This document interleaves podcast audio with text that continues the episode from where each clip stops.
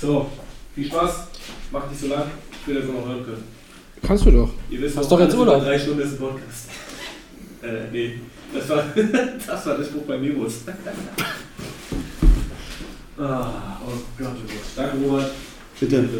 Ich dafür. Das ist der Anfang vom Podcast. Ja, ist kein Problem. Das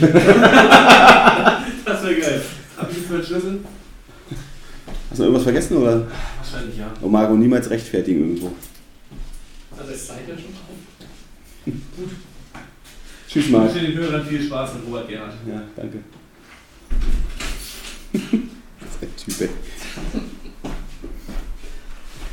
Na gut. Ich weiß, du bist Stammhörer, ne? Ja, ich höre ab und zu mal mit, ja. Ja, deswegen weiß ich, dass ich dir den Trick mit aufzeichnen und noch ein bisschen rumsammeln gar nicht machen muss. Nee, Nee. genau. Ja. Ja, absolut, ja. Na gut, aber dann würde ich sagen, sparen wir uns Genau. Das Gesabbel starten. fangen mit dem richtigen Gesabbel an.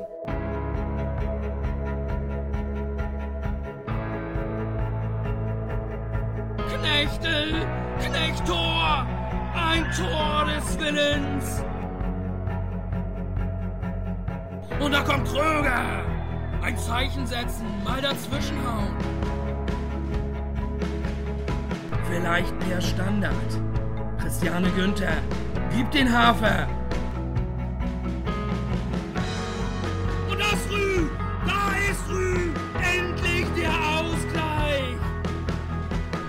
Knechtel Pfosten! Jova! Drin! Nicht drin! Was nun? Ein Pfiff! Und Tor!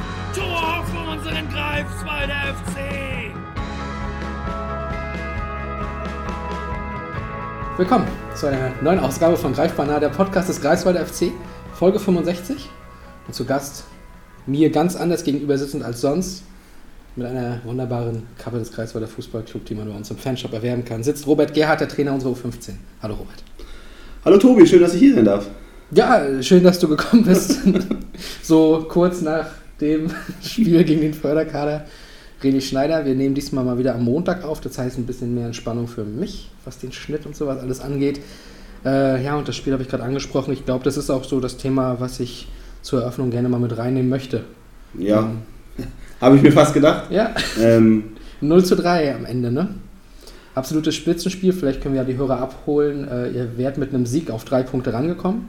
Ein Spieltag vor Schluss. Es hätte noch ein bisschen was passieren müssen, dass ihr das dann doch noch holt. Aber wer weiß, im Fußball hat man schon alles gesehen, da haben schon Vereine gegen Mainz die Meisterschaft liegen lassen. absolut. Ne? Und daher hätte noch was passieren können. Ähm, Torverhältnis stimmt ja auf eurer Seite, das war ja besser. Warum hat es jetzt im direkten Duell nicht gereicht? Ja, also, ja, es ist immer schwer zu sagen und so wie du gerade schon gesagt hast, wenn man immer noch so ein Fünkchen Hoffnung hat, Hm. ähm, dann bin ich immer jemand, der da auch immer noch dran glaubt, egal wie schwer es auch ist. Und ich habe das den Jungs auch vor dem Spiel gesagt, auch das, was du gerade angesprochen hast, ähm, ist ja das beste Beispiel gewesen, ähm, wirklich mit Dortmund in, äh, gegen Mainz zu Hause. Und ich habe zu den Jungs einfach vor dem Spiel gesagt, wir haben so ein Fünkchen Hoffnung und ähm, dieses Fünkchen Hoffnung müssen wir einfach dran glauben. Und am Ende haben wir eigentlich nichts zu verspielen gehabt, weil wenn wir verloren hätten, was wir jetzt haben, ähm, haben wir jetzt, sind wir jetzt Zweiter ähm, und Förderkader hätte quasi alles auch verlieren können. Aber man muss auch einfach sagen, dass die Jungs, glaube ich, unglaublich Respekt gerade in der ersten Halbzeit hat, das hat man auch angemerkt. Ja, Ja, wir sind relativ schwer auch ins Spiel reingekommen, haben uns im, im ganzen Spiel eine Torchance erarbeitet. Ähm, Okay. Das, was eigentlich unsere Stärke immer war, viele Torchancen zu kreieren, viele Tore zu schießen, das kam halt gar nicht so zum Tragen. Und ja, ich habe das auch am Ende das, zu den Jungs gesagt, wenn wir drei Spiele gegen Förderkader verlieren ähm, und auch beide Ligaspiele ganz klar verlieren, also mit 4-1 und 3-0, ähm, ja, dann braucht man darüber nicht nachdenken, Erster zu werden. Und das ist einfach so im Fußball entscheiden immer Kleinigkeiten.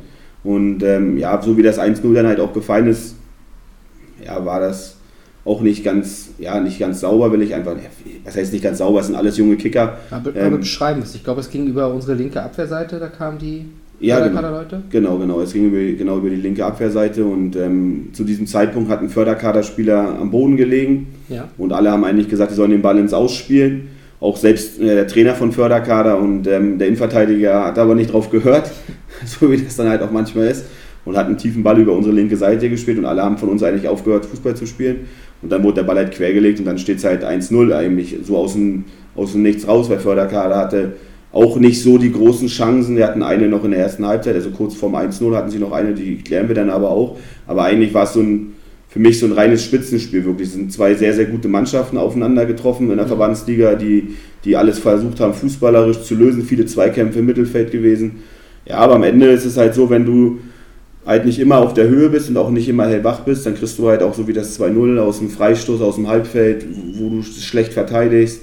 Der 3-0 ist ein Elfmeter und dann halt verlierst du halt einfach so ein Spiel 3-0, aber ich kann der Mannschaft einfach gar keinen Vorwurf machen. Also weil wir haben wirklich bis zum Schluss versucht, alles irgendwie uns Torschancen zu erarbeiten, aber es hat leider halt diesmal nicht gereicht, weil Förderkader es einfach uns schwer gemacht hat, in den Strafraum einfach reinzuspielen und da hatten wir auch eine schlechte Strafraumbesetzung und ja, so eine Spiele gibt es einfach im Nachwuchs Mhm. ähm, und am Ende sind natürlich, der Großteil war enttäuscht, ich bin auch immer noch enttäuscht, weil am Ende, wenn man immer noch so ein St- Stück Funk, Funken Hoffnung hat, dann glaubt man immer dran und wenn Ja. dann dieser Tag kommt, wo es nicht mehr geht, dann ist man natürlich enttäuscht. Und das haben auch einige Spieler auf dem Platz nachher, waren natürlich todtraurig, haben auch geweint und so, aber ja, am Ende geht das Leben immer weiter.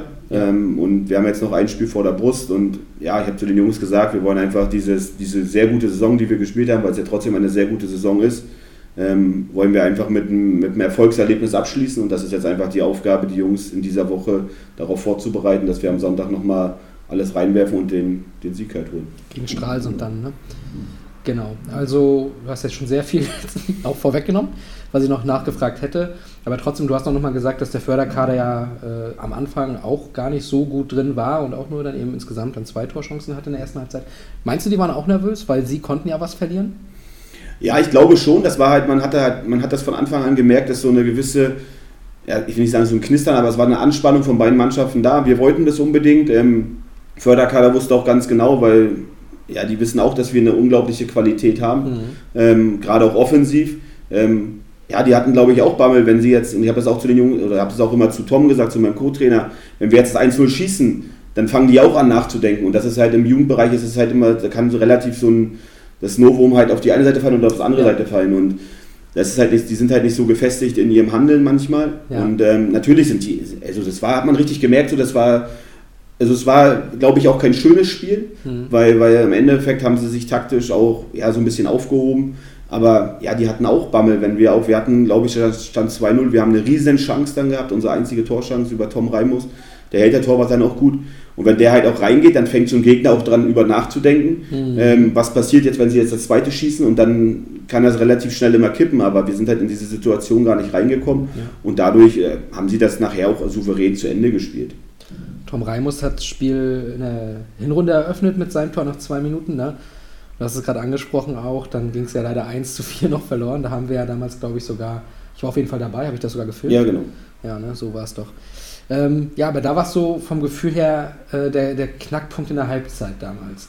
Ich fand euch damals in der ersten Halbzeit, da hattet ihr ja noch ein paar mehr Chancen auch. Also ihr hättet das erhöhen können, noch Mhm. bevor der Ausgleich fiel. Ich glaube, der Ausgleich war auch, auch nach einem Standard. Es war irgendwas ganz Dummes, was durchgeflutscht ist. Na genau, da, also in, dem- in dem Hinspiel wurden wir, also quasi, das war ja so wie, ich glaube, das 1-1 fällt nach dem Einwurf. Oder ein. Äh, genau, Einwurf in der, in der, also quasi in der Förderkaderhälfte auch noch und dann werden wir halt ausgekontert. Und so wie du halt auch gerade gesagt hast, das ist halt manchmal so, in dem, gerade auch so im Nachwuchsfußball, ähm, wir haben die Chance zum 2-0, zum 3-0, wir machen das Tor nicht, weil dann glaube ich, dann kommt Förderkader auch nicht mehr zurück. ja. Ähm, und sie machen dann aber das 1-1 und alle fangen darüber an nachzudenken. Weil das war ja auch schon so ein Spitzenspiel. Ja. Und ähm, das ist halt manchmal so, ja, das ist halt immer schwer, dann auch in den Köpfen manchmal so reinzukriegen. Spielt einfach ganz normal weiter. Und wenn ich mich daran erinnere, im Pokalspiel verlieren wir hier 2-1 mit einer, mit einer Truppe, wo, wo ganz, ganz viele gefehlt haben, wo wir noch aufgefüllt haben mit U14-Spielern. Und ein Spieler, der noch gar nicht bei uns auch vorher trainiert hatte. Ja. Ähm, und da steht es 1-0 für uns in der Halbzeit. Und dann, äh, ich glaube, Förderkader macht in der, in der letzten Minute, In der in der letzten Nachspielzeit noch das 2-1. Und das war halt so, da hat man halt gesehen, wenn man, wenn man halt nicht diesen Knackpunkt hat und darüber nicht nachdenken muss, dass man weiterspielt, dass man jede, gegen jeden Gegner gewinnen kann. Aber wenn man über, über etwas nachdenkt, dann ist halt gerade so im Jugendfußball, dann, dann kann halt auch mal so ein Team relativ schnell ähm, das Oberwasser bekommen. Genau. Ja, und da war es dann ein, Ja. bisschen, ein bisschen deutlicher. Als, du hast gesagt, drei Niederlagen quasi jetzt in der Saison. Damit ist der Förderkader wohl verdient oben und das hast du auch so gesehen und du hast auch gratuliert. Absolut. Äh, das, das ist dann auch sportsmännisch. Dennoch stört dich allgemein so ein bisschen was an diesem ganzen System, was ja jetzt auch so gewesen wäre, wenn wir Erster gewesen wären oder keine Ahnung, wer Erster hätte gewesen sein können. Es ist eine Sache am System, die dich stört, deswegen, das hast du auch dann nochmal angesprochen, dass der Förderkader jetzt ja vor der Herausforderung steht, sind zwar jetzt Staffelsieger, können aber nicht direkt das Aufstiegsspiel gegen Sachsen-Anhalt spielen, weil sie erst sich jetzt nochmal qualifizieren müssen als ungeschlagener Staffelsieger. Sie müssen erst noch die U15 von Hansa Rostock schlagen, die bei den B-Jugend, äh, bei der B-Jugend-Verbandsliga mitspielt hier Okay. im Land. Ähm, was, was ist das für, für eine Idee dahinter? Ja, ich glaube ja, das ist ja so eine längere Idee schon, das steht ja schon länger in der, in der Jugendordnung auch drin, falls Hansa mal absteigen sollte aus der Regionalliga mit ihrer U15, dass sie dann eingegliedert werden in den, in den B-Jugend-Spielbetrieb der Verbandsliga. Ja, für mich ist es einfach, wie das, also egal welchen Verein das jetzt auch betrifft, ob es uns betrifft, Förderkader oder auch wer nachher auch da immer Erster geworden wäre, ich finde es einfach nicht fair. Ähm, man muss es ja jetzt einfach mal so sagen, Förderkader verliert in der ganzen Saison kein Spiel Ja. ähm, spielen einmal unentschieden gegen, gegen Schwerin, ansonsten verlieren sie kein Spiel, spielen eine überragende Saison, ich glaube mit zehn Gegentoren nur. Ja. Ähm, und am Ende wirst, wirst du jetzt einfach, wird dir einfach dieses, dieses Highlight, Relegation gegen Sachsen-Anhalt zu spielen, wird dir einfach genommen. Und ich finde einfach, ich glaube auch, ich habe mich da auch mit dem Trainer von Förderkader drüber unterhalten, ich glaube auch, wenn Hansa U15 bei uns mitgespielt hat in der Saison, die müssen ja dann auch erstmal diese 22 Spiele da bestreiten. Ähm, und es ist halt wie bei uns, wir verlieren beim Rostocker FC, wo wir klar überlegen sind und machen einfach kein Tor, verlieren 1-0. Und so, Unentschieden, unentschieden gegen Wismar in der Genau. Genau, und das sind halt so eine, und es hat jede Mannschaft hat mal so eine Höhen und Tiefen. Ja. Und ähm, ich glaube auch, dass sie gegen uns und auch gegen, gegen Förderkader hätten sie einfach vier Spiele gehabt, die, glaube ich, auch auf einem relativ hohen Niveau gewesen wär, gewär, wären. Und am Ende, wenn sie sich durchgesetzt hätten, dann wären sie auch zu Recht in der Relegation gewesen. Aber ich finde einfach jetzt zu sagen, ein Gegner, man spielt jetzt nochmal so ein Vorrelegationsspiel gegen, gegen Hansa U15, äh, finde ich, ich finde es einfach unglaublich unfair den Mannschaften gegenüber, die sich ein ganzes Jahr lang den Arsch aufreißen müssen, um Erster zu werden.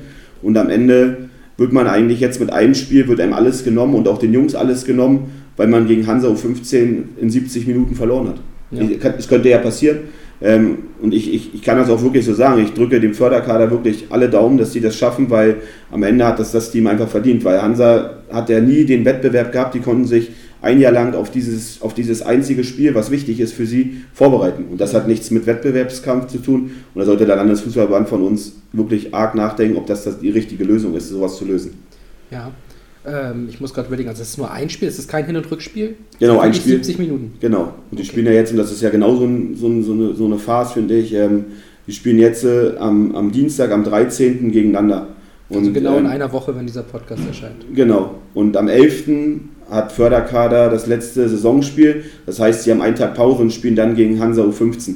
Und das kann ja nicht im Sinne des, des Erfinders sein, dass man ähm, sowas erfindet, nur weil am 14. bis, keine Ahnung wann, schon wieder eine Landesauswahlmaßnahme ist. Also wer diese, wer die, ich habe das heute Morgen auch gesagt, wer diese Rahmenpläne erstellt hat vom Landesfußballband, der ist für mich völlig falsch, weil ich kann nicht wissen, also letzte Woche, also jetzt das Wochenende, was war, gegen Förderkader ist U15 Landesauswahl gewesen, wo uns ein Spieler fehlt, Förderkader fehlen zwei Spieler, jetzt äh, diese Woche fehlen wieder Spieler, weil die Landesauswahl U14 ist. Also das ist, hat ja nichts, also das ist der letzte Spieltag in der Saison und alle müssen gucken, wie sie da hinkommen und was sie machen und da sind einfach Landesauswahlmaßnahmen und weil da weiter Spiele sind und da sind Saisonspiele, letzte Saisonspiele, einige verlassen vielleicht auch ihren Verein, ist ja egal auch von welchem Verein und das, also das kann ich, kann ich beim besten Willen nicht nachvollziehen. Ja, und es kann ja am letzten Spiel dann noch um einiges gehen. Absolut. Und wenn dir daneben zwei, drei wichtige Leute, auch vielleicht, es kann ja auch sein, dass jemand im Abstiegskampf steht, aber guck mal, unsere U14 ist ja jetzt zum Beispiel auch in der Liga dabei und die könnten ja auch aus ihrem Jahrgang jemanden haben, der wahnsinnig gut ist und in der Landesauswahl spielt. Ja, und, am, und am Ende, so wie du gerade gesagt hast, geht ja für Stralsund auch noch um alles. so, Ähm, wenn, wenn, sie, wenn sie jetzt gegen uns drei Punkte holen, dann überholen sie ja quasi unsere U14 noch. genau. Ähm, und bei uns fehlen halt Spieler. Und ich finde das, find das einfach, das hat nichts mit fairen Wettkampf zu tun. Ich kann da auch Stralsund verstehen, dass sie das Spiel auch nicht verlegen wollten und sowas. Aber ich finde einfach, das ist nicht im Sinne des Betrachters. Ähm, da sollte man arg überlegen, ob man nicht den Rahmenplan auch an die Landesauswahlmaßnahmen anpasst. Hm. Und mal noch eine Nachfrage für mein Verständnis ähm, bezüglich dieser Extraspiele nach der Saison. Ähm, Im Landespokal, letztes Jahr U17 und U19 haben wir beide gewonnen und mussten aber danach auch nochmal gegen Hansa, glaube ich, um den wirklichen Landespokal wahrscheinlich. Ähm, wer hat sich das ausgedacht? Ja, das ist eine gute Frage. Ich war ja letztes Jahr auch noch in Neubrandenburg. Ja. Ähm, wir mussten dann, also das war ja auch so eine ganz komische Konstellation, dadurch, dass ähm, drei Mannschaften in der Regionalliga waren mit Förderkader U19, Mecklenburg-Schwerin U19 und Hansa hat ja Bundesliga gespielt mit ihrer U19, haben wir quasi ein Halbfinale gespielt, ähm, haben gegen Förderkader gespielt, Ja. haben da gewonnen und mussten dann gegen Hansa spielen, gegen die U19, um die Teilnahme zu haben an diesem Supercup, so wie sich das schimpft, ähm, gegen den Landespokalsieger, das wäre ja dann Greifswald gewesen, zu spielen. Und dann erst im DFB-Pokal qualifiziert zu sein in der U19. Also für mich stellt sich einfach die Frage, warum können diese Mannschaften nicht im Landespokal teilnehmen? genau. Also, weil ich sage, es ist ja auch mal für so einen kleineren Gegner, ähm, es ist ja auch mal schön, gegen die Hansa U19 zu spielen oder gegen Hansa U17 zu spielen. Und wenn die auf ein Dorf fahren nach, ich sage jetzt mal Wöpkendorf, dabei da ja auch die U17 ausgeschieden ist von Greifswald, wenn man da Wegen, ist. dem- wegen dem Wind. Darf Ja. man nicht vergessen. ja. ja, und wir bestimmt wegen dem Platz. Ja, ja. Ähm, genau. Ähm, und ich glaube, dass es auch eine Herausforderung ist, auch für so Hansa und, also ich sage jetzt auch für uns, wenn wir jetzt zu 19 da letztes Jahr hingefahren sind, auf so eine Dörfer zu fahren, wo, wo eigentlich alle daran denken, ja, eigentlich müsste ihr ja gewinnen. Mhm. Aber dieser Gegner, gegen den man spielt, ist ja fünfmal mehr motiviert als in der Liga und im Pokal hat immer alles seine eigenen Gesetze und Ja. ich finde einfach, dass man da einfach vielleicht auch drüber nachdenken sollte, diese Mannschaften eingliedern in den Landespokal. Es ist auch der Reiz beim DFB-Pokal in der ersten Runde.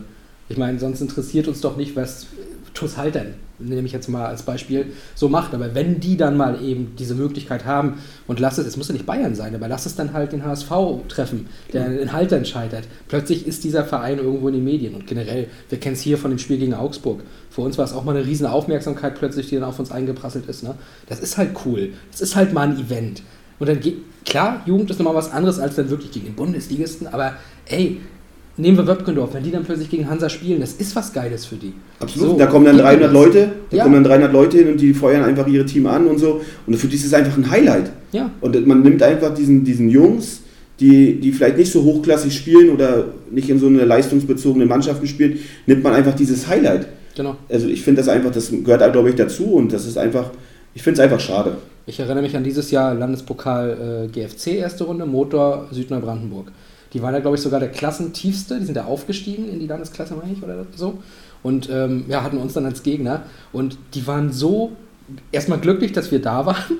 Und wir sind auch mit relativ vor der Kapelle dann eben auch dahin gekommen. Das war schon cool. Und die waren auch so dankbar und so freundlich. Und für die war das halt ein richtig geiler Feiertag. Äh, Auf dem, ich glaube, Samstag um 9 Uhr morgens zwar Genau. was sehr spannend war. Aber ja, es war halt cool. Man, man nimmt denen wirklich so viel dadurch. Ich fände das auch, auch viel schöner. Und irgendwie hat dann diese ähm, extra Runde, extra Wurst so ein bisschen was von, von dieser äh, Super League sozusagen. Die, die großen Vereine machen erstmal ihr Ding und dann ja, kommen die kleinen Männer Genau. kriegen dann ihren Knochen nochmal hingeworfen. Genau, das also einer. Genau, das finde ich, also ich finde das halt schade. Und wenn ich überlege, wir haben damals mit der, mit der U19 in Neubrandenburg im, im Stadion gespielt in Neubrandenburg gegen Hansa und ich glaube, da waren 350 Zuschauer und die haben da 3-0 verloren und das war für die Jungs einfach so ein Highlight, aber ich hätte gerne dieses Highlight gehabt, dass man sagt, okay, ich höre Neubrandenburg auf und die Jungs dürfen nächstes Jahr im DFB-Pokal spielen. Ich glaube, wenn man dann diese Chance auch hat, ähm, dann ist es einfach was Schönes und man nimmt einfach diese, dieses Erlebnis, so wie du es gerade gesagt hast, auch mit Motor Süd, die spielen hier gegen Regionalligisten Greifswald. Äh, da kommt Hille, da kommt äh, Guido und sowas. Das sind, das sind ja sind Sachen, die gegen die spielen sie nie, nie in ihrem Leben. Ja. Und ähm, das ist ja für die ein richtiges Highlight. Ja. Und ähm, ich finde einfach, das ist, ja, das ist schade.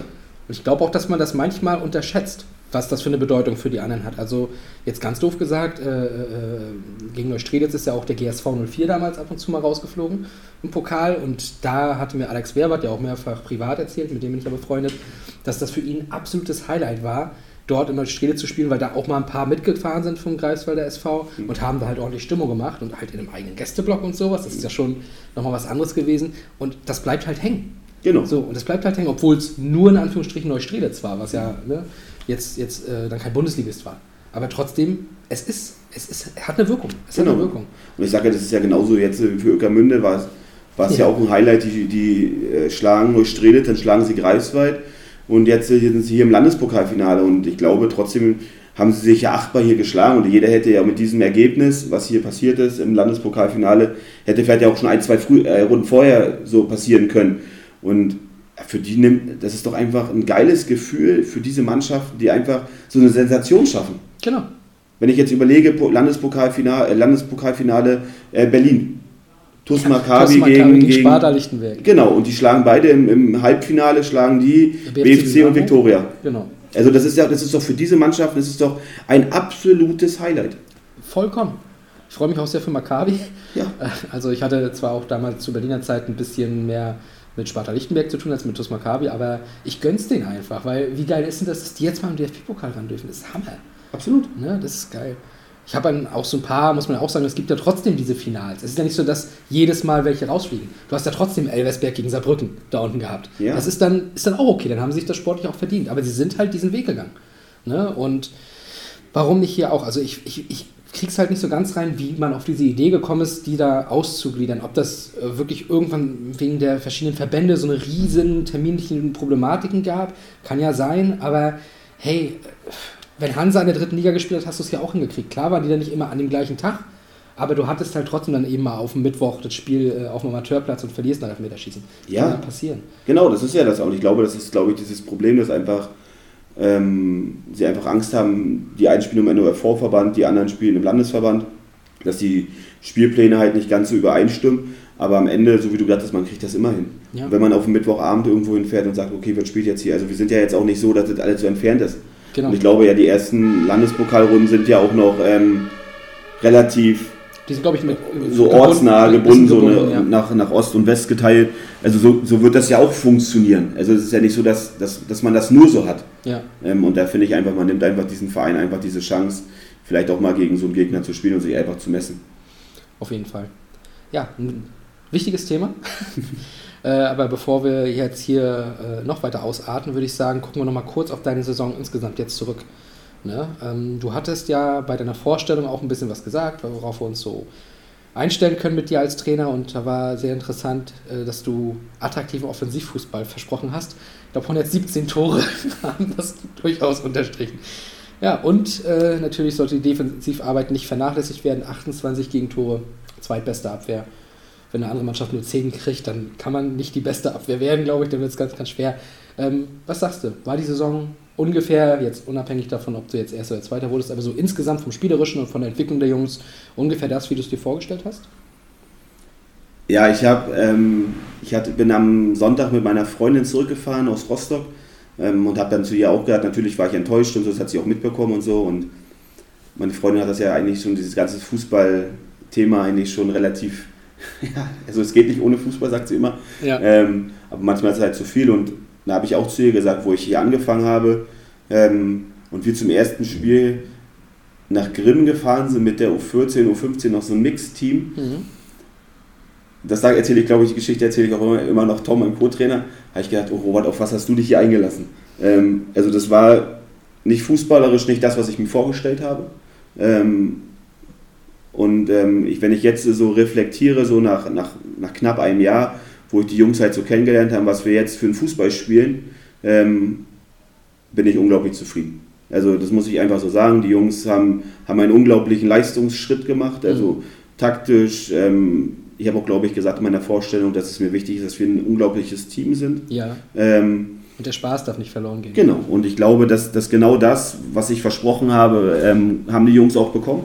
Ähm, ich bin schon einer, der sehr viel auf Disziplin legt und auch Wert darauf legt. Und, aber ich glaube, dass der Spaß darf einfach muss im Vordergrund stehen. Und ich, ich habe immer nur gesagt, man kann immer nur Spaß haben, wenn man Tore schießt.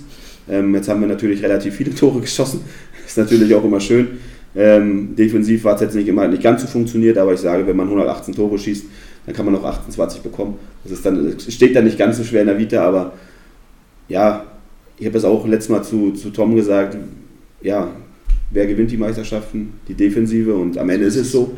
Ähm, aber ich glaube, dass die Jungs sich unglaublich entwickelt haben. Ja. Ähm, wenn man jetzt auch sieht, wo der eine oder andere Junge ähm, auch Einladungen bekommen hat vom, vom, vom NLZ, Ja. das ist einfach, und ich glaube, darauf kann, habe ich auch zu Tom gesagt, können wir als Trainerteam unglaublich stolz sein, auch als Verein, dass wir die Jungs einfach darauf vorbereiten. Und Mhm. ähm, ich finde einfach, wir, die Jungs haben unglaublich geil mitgezogen. Ähm, und ich hoffe einfach, dass wir am Sonntag nochmal ein richtig tolles Spiel haben hier gegen Stralsund, wo wir auch nochmal gewinnen können oder wir gewinnen wollen, damit unsere U14 auch ähm, die Liga hält. rein punktetechnisch, was nachher am Ende passiert, das wird man ja eh noch sehen. Ja. Ähm, aber ich finde einfach, die Jungs haben das, haben das toll gemacht, haben toll mitgezogen und wir sind ein richtig geiles Team. Und ein Spieler hat letztes Mal zu mir gesagt, Herr Gerhard, Sie sind hierher gekommen und in der, letztes Jahr war, waren wir nicht so eine Mannschaft. Und ähm, dieses Jahr sind wir einfach so eine richtige Einheit geworden. Also wenn man auch in die Kabine reinkommt, so, da versteht sich jeder mit jedem, jeder hat mal einen lockeren Spruch auf, auf den Lippen und so. Und das ist halt dieses, dieses Wir-Gefühl. Ja. Ähm, und ich glaube auch, dass die Jungs einfach enttäuscht waren am Wochenende, dass sie es nicht geschafft haben, deswegen da vielleicht auch der eine oder andere geweint hat. Aber am Ende ist es so für so einen Trainer ja Bestätigung für, für die Arbeit, die man halt geleistet hat. Und ich bin einfach, ich bin einfach froh, die Truppe übernommen zu haben und wie sie sich entwickelt hat, bin ich noch, noch stolzer drauf.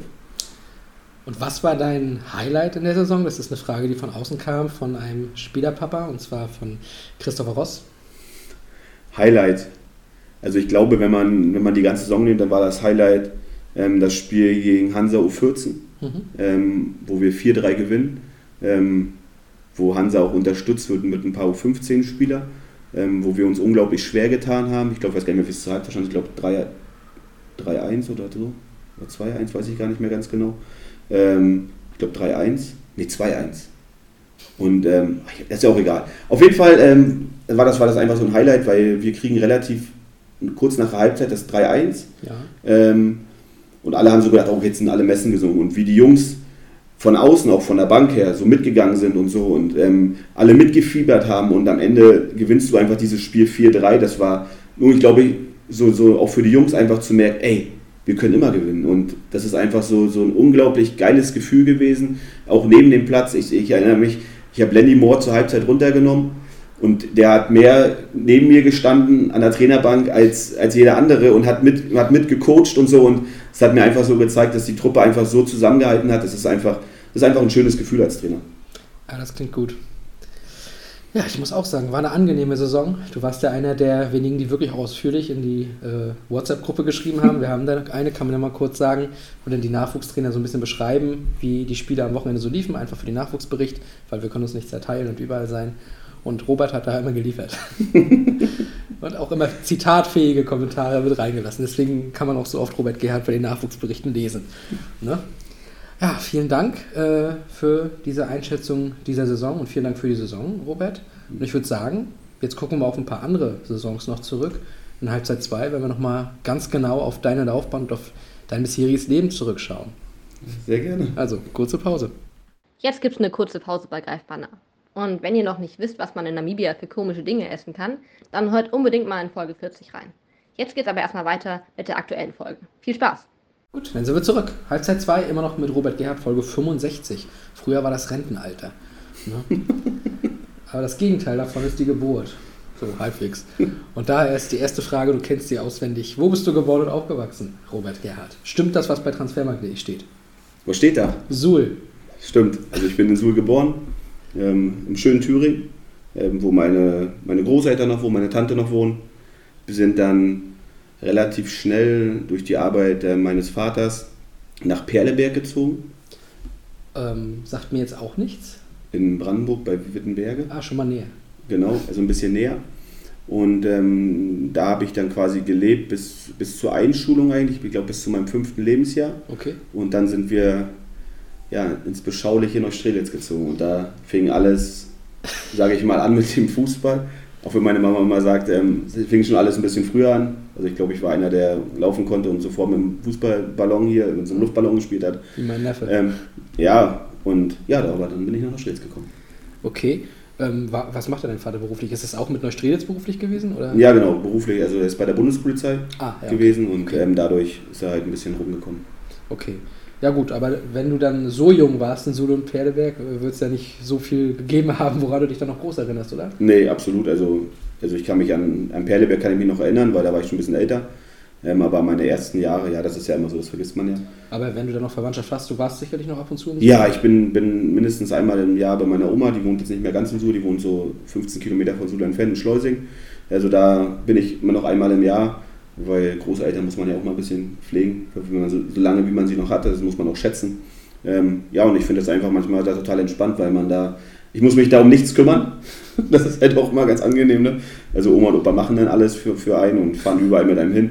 Und es gibt halt auch viele Sachen, die man da besichtigen kann. Ne? Das darf man auch nicht vergessen. Dann erzähl, was denn? Ich, du, da bin ich raus. Also es gibt ja in Thüringen gibt's ja ganz viele Bogen. Also zum Beispiel Eisenach ist ja nicht weit entfernt mit Okay. der Wartburg, das wirst du ja bestimmt kennen. Ähm, dann gibt es ja ganz viele Bogen, also die Feengrotten, dann gibt es ja in Merkas, das ist so ein ganz großes Bergwerk, wo man hinfahren kann. Da fährt man mit so einem, also das äh, glaube ich schon drei oder vier Mal gemacht, ähm, da fährt man mit so einem ganz großen LKW und 800 Meter tief ähm, durch, durch, so eine, durch so ein Bergwerk, was früher mal betrieben wurde. Und da gibt es halt so viele schöne Sachen, man kann da wandern gehen. Es ist einfach eine wunderschöne Natur, ist der Thüringer Wald. Okay. Also der nächste Urlaub, äh, den sollen wir da machen am besten und mal die Gegend erkunden. Ja, das kann, das kann man machen. Also ich muss es auch nicht immer haben. Ich bin auch lieber einer, der lieber ins Warme fährt. Okay. Aber man, man muss es einfach mal gesehen haben. Oberhof ist auch nicht weit weg. Ähm, Heiler, Habe ich mit Ski in Verbindung? absolut. Biathlon. Ah ja, genau. Ähm, also kann man sich auch angucken, auch im Sommer. Ich glaube, man kann im Sommer sogar da die Bobbahn runterfahren mit dem Bob. Also es gibt da schon so ein paar Sachen, die man da machen kann. Okay. Ja, die Mitte Deutschlands ist für mich so ein Loch. Sorry. Da habe ich, hab ich gar keine Bezüge hin und war nie da und weißt du, es gibt's halt auch, aber Genau. Aber man, man, also ich, wenn ich jetzt keinen Bezug dann hätte, wäre es jetzt auch nicht mein erster, mein erster Anlaufpunkt, das muss man auch sagen. Aber so, wenn man da Familie nochmal hat, dann fühlt man sich ja doch ein bisschen heimisch. Und ich sage immer, ich fahre meine Heimatstadt, wenn ich hinfahre. so. Auch wenn ich nicht viel, auch wenn ich nicht viel damit zu tun habe. Ja, Suhl, schön. Und dann Neustrelitz. Also Perleberg rausgenommen, weil. Oder ist in Perleberg irgendwas passiert, Nee, nee, wovon nee. wir wissen sollten? Nee, nee, da ist nichts passiert. Also bin ich halt, glaube ich, vom, vom, vom zweiten bis zu meinem fünften Lebensjahr aufgewachsen, aber ist jetzt nichts, nichts Weltbewegendes passiert. Kindergarten halt. Genau. Ja, bisschen Fingermalfarbe und dann Genau, ich hatte eine schöne, ich hatte eine schöne Kindergärtnerin. schön im Sinne von hübsch. Das weiß ich nicht mehr, aber auf jeden Fall war sie total nett und ich bin auch mal von zu Hause abgehauen, weil ich dann einfach bei ihr, ich wollte einfach zu ihr hin. Ach, Ja, okay. das erzählt meine Mama immer noch, bin ich von zu Hause einfach losgegangen und bin einfach zu der Kindergärtnerin. Aber damals ging das auch noch. Da war man in dem Alter schon alleine draußen. ja, das ja ist so. absolut. Ich weiß auch, zum Kindergarten bin ich damals auch schon alleine gegangen. Ja. Wenn ich da heute dran denke, äh, teilweise bis, bis, bis zur dritten, vierten Klasse werden die Kinder noch gebracht. Auch so innerhalb von Greifswald. Die Zeiten haben sich gewaltig geändert. Ne? Schade. Ja, absolut. Sehr schade sogar.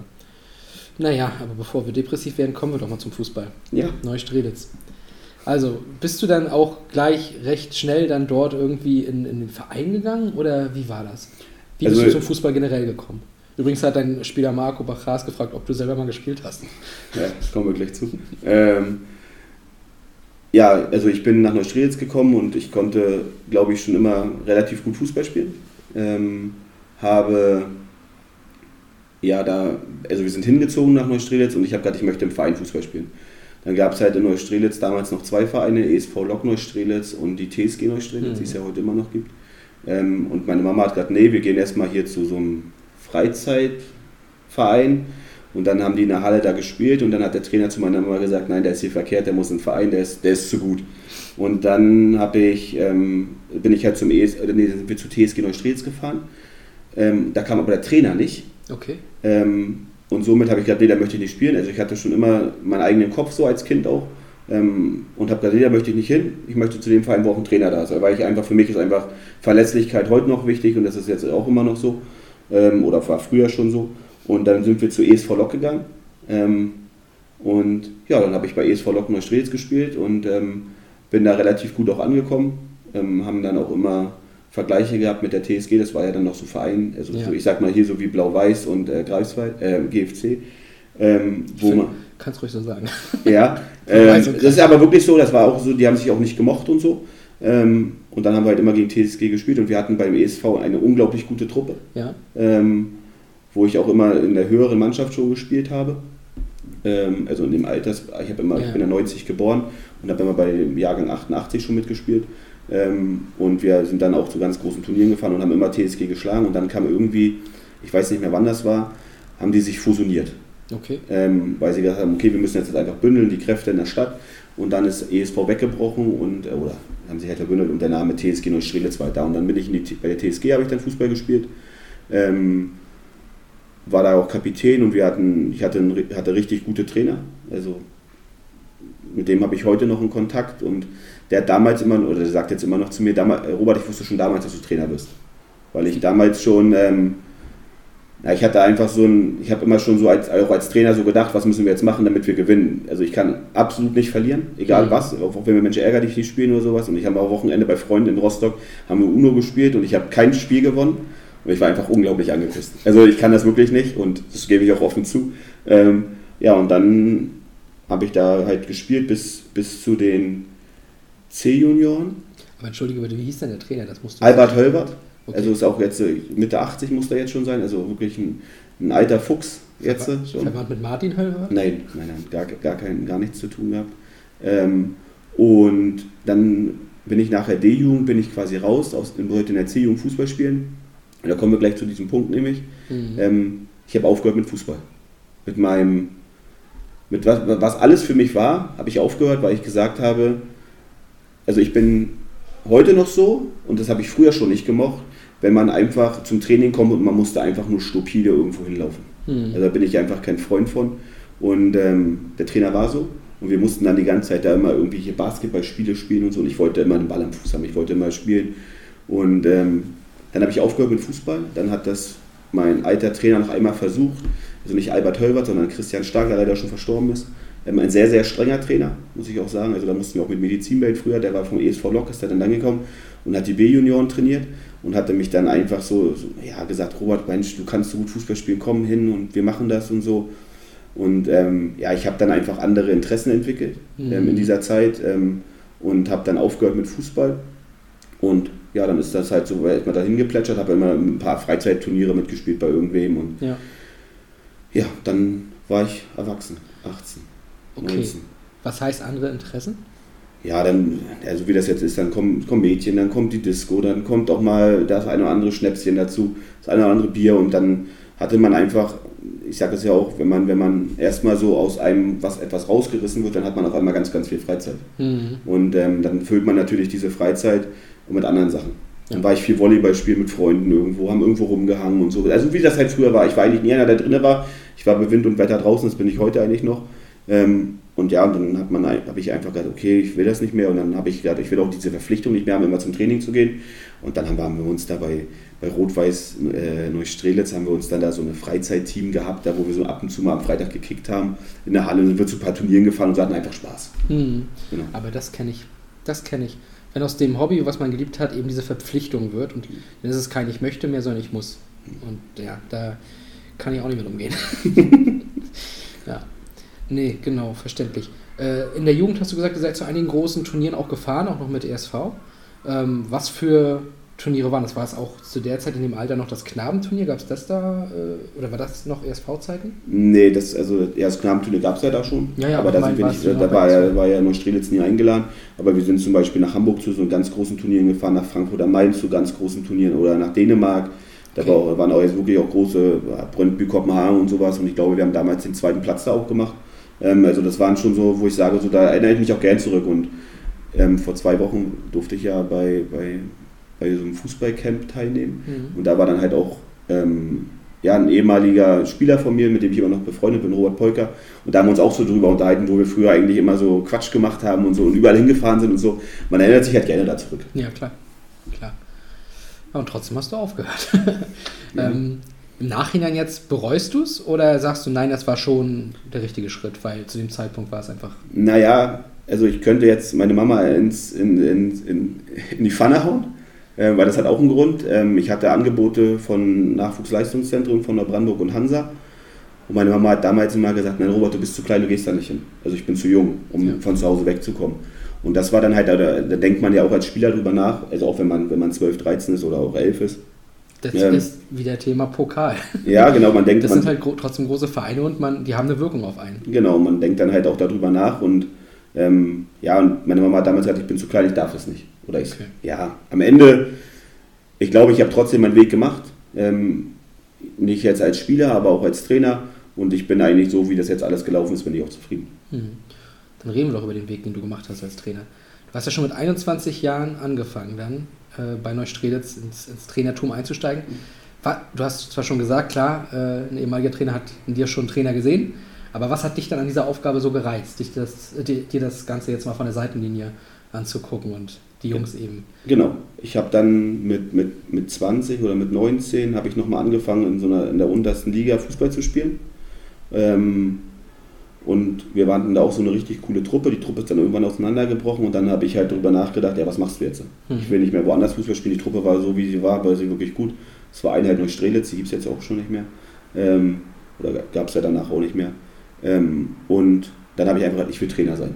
Ich will einfach so, ich will einfach das machen und ich will das einfach ausprobieren, ob das was für mich ist. Mhm. Und ähm, habe dann bei der TSG Neustrelitz angefragt, ob sie noch jemanden suchen und durfte dann als, als Co-Trainer bei den A-Junioren fungieren. Und das war mein Einstieg in die Trainerkarriere. Unter wem? Unter Mirko Turbin. Okay. Und wie lange hast du da dann als Co-Trainer fungiert, bevor du selber mal eine Truppe über- übernommen hast komplett? Ein halbes Jahr. Ein halbes Jahr nur. Genau, also die, es war so, dass ähm, wir halt zu zweit waren, ähm, Mirko und ich, und haben die A-Jugend halt gemacht. Und im Winter gab es halt so ein paar Probleme in der U15 bei Neustrelitz, wo der Mhm. Trainer dann nicht mehr so, ja, das hat nicht mehr, nicht mehr so funktioniert hat. Und ähm, ja, dann habe ich einfach ma- oder ich wurde, habe mich angeboten, die U15 zu machen. Und dann habe ich halt, ja, hatte ich da auch gleich, ich will nicht sagen Erfolg, aber die Jungs waren, hatten, haben relativ schlecht in der Landesliga dagestanden. Und ähm, wir haben, waren nachher im gesicherten Mittelfeld. Und ja, das waren meine ersten Schritte so. Und gleich erfolgreich trotzdem. Also ich würde das schon so sagen dann. Ja, kann man so sagen, ja. Und, aber wo, woran liegt das? Ist das die Art, wie du an die Sachen rangehst? Also ist es vielleicht so eine Sache, die man nicht lernen kann? Also ich finde es immer schwer, wenn man über sich selber spricht, dass man Erfolg hatte, aber letztes Mal hat irgendeiner zu mir gesagt, Robert, egal wo du warst, egal welche Truppe ich auch betreut habe, ich hatte immer, ich habe immer Erfolg gehabt. Weil ich glaube, dieses, dieses Geheimrezept ist einfach dieses aus einer, aus vielen Spielern eine Mannschaft zu machen. Ja. Dass alle in dieselbe Richtung laufen. Und das ist, glaube ich, so, das ist so meins, weil ich sage, ich glaube, ich bringe auch fachlich viel mit, was jetzt im Fußball, also habe ich mir in den letzten Jahren auch erarbeitet, aber ich glaube, ich hatte damals schon so ein, so ein Gespür dafür, wie man einfach ein Team formt. Das meine ich. Also du hast dann einfach was, was Gott gegeben, klingt immer komisch, aber was halt einfach da ist, was du nicht mehr erlernen brauchtest, wo andere vielleicht Ewigkeiten dran sitzen und sich Köpfe zerbrechen, irgendwelche Theorien sich äh, ranlesen, pädagogische Ideen, das hast du halt einfach irgendwie drauf. Genau. So, und das ist dann die Grund, die, die Basis sozusagen, Mhm. die Grundlage. Ja, das ist natürlich eine riesen, eine riesen Hilfe und ein guter Einstieg dann. Oder eine gute Hilfe für den Einstieg. Ja, und dann hast du ja auch noch einige andere Mannschaften in der ähm, Neustrelitzer Jugend betreut und ich habe das Knabenturnier angesprochen, da hast du ja jemanden oder eine Mannschaft betreut. Ich glaube, die U13 war das dann wahrscheinlich. Genau, die U13 von Neustrelitz habe ich ähm, nach der C-Jugend übernommen. Ja, die D-Jugend habe ich über. Ja, weiß ich gar nicht. Also es sind ja schon so viel. Auf jeden Fall habe ich die U13 trainiert in Neustrelitz und ähm, wir hatten dieses, dieses Highlight, durften wir erleben. Ähm, Knabenturnier vor dreieinhalbtausend Leuten, wo man sein eigenes Wort nicht versteht. Hm. Ähm, ja, war, war ein tolles Gefühl. Ja, ihr habt Dortmund geschlagen, ne? Absolut 1-0. ja, war das einzige Spiel, was wir da gewonnen hatten. Ähm, aber das ist halt das, also äh, die Jungs sind ja jetzt schon 19, war 2002er Jahrgang. Ja, die sind jetzt 20, ne? Ja. 21. Guck an. Oh Gott, 2002er sind jetzt 20. Oder? Ja, doch. Ja. Wahnsinn. Und ja, und das ist einfach so, wenn man die Jungs jetzt so trifft, ich glaube, die sprechen immer noch davon. Letztes Mal, der, der das Tor geschossen hat, Nils Kaiser, der, ich glaube, der, der träumt heute noch davon, wie er das Tor gemacht hat. Ja, aber das ist es ja wieder. Ich kann immer wieder nur darauf zurückverweisen, äh, was wir vorhin besprochen haben. Das, ist, das macht was mit dir, auch in dem Alter schon. Gebt den Leuten diese Erlebnisse. Genau. Fußball besteht aus Erlebnissen und deswegen lieben wir diesen Sport so. Dürft ihr nicht nehmen. Ähm, auch da kann ich wieder Alex äh, Werwart von vorhin ansprechen. Ich glaube, wir haben im Podcast auch über das Knabenturnier geredet. Ähm, ich weiß, ich war damals sein Kumpel. Ich habe mir extra am NDR diesen Bericht darüber angeguckt, weil ich gucken wollte, sehe ich ihn im Fernsehen. Und er hat erzählt, er ist ja Dortmund-Fan. Oh, da treffen wir vielleicht auf Dortmund, auf Schalke, HSV und sowas. Ne? Das sind halt diese Namen. Und mein Gott, Und die Jungs, ich kann das, also, also die Jungs haben ja die Nacht davor kaum geschlafen, weil die einfach so, die wussten, die spielen hier gegen TSG Hoffenheim, gegen Dortmund, gegen Bayer Leverkusen. Das sind einfach Sachen, die die Jungs nie wieder, also diese Erlebnisse, die die haben, die wird man ihnen nie wieder nehmen. ja, Und das ist einfach so ein tolles Gefühl. Ähm, ich kann das jedem nur empfehlen, da auch mal hinzuhören. Ich muss es nicht nochmal haben, kann ich auch sagen, weil es ist schon ein heavy Tag, das muss man schon sagen. Also Glaub von ich. morgens bis abends da und Feier und man kommt ja eigentlich nie zur Ruhe. Ähm, aber es ist einfach was, was man auch als Trainer nicht vergisst. Das glaube ich, das glaube ich. Was man nicht vergisst, ist, glaube ich, auch die ganz, ganz große Zeit von der TSG Neustrelitz, von den ersten Herren, denn das war ja auch so die Zeit, wo du da warst. Zwar nicht auf dem Platz, Ähm, aber da, wie ich gesehen habe, teilweise auf der Tribüne. äh, aber wie, wie, wie war diese Zeit? Weil wir beim GFC sind ja jetzt auch in der Regionalliga nun mal angekommen und wir haben natürlich auch irgendwo mal Ideen, wo es mal hingehen könnte. Und ihr habt ja damals wirklich die Meisterschaft oder den Staffelsieg in der Regionalliga geholt. Ne?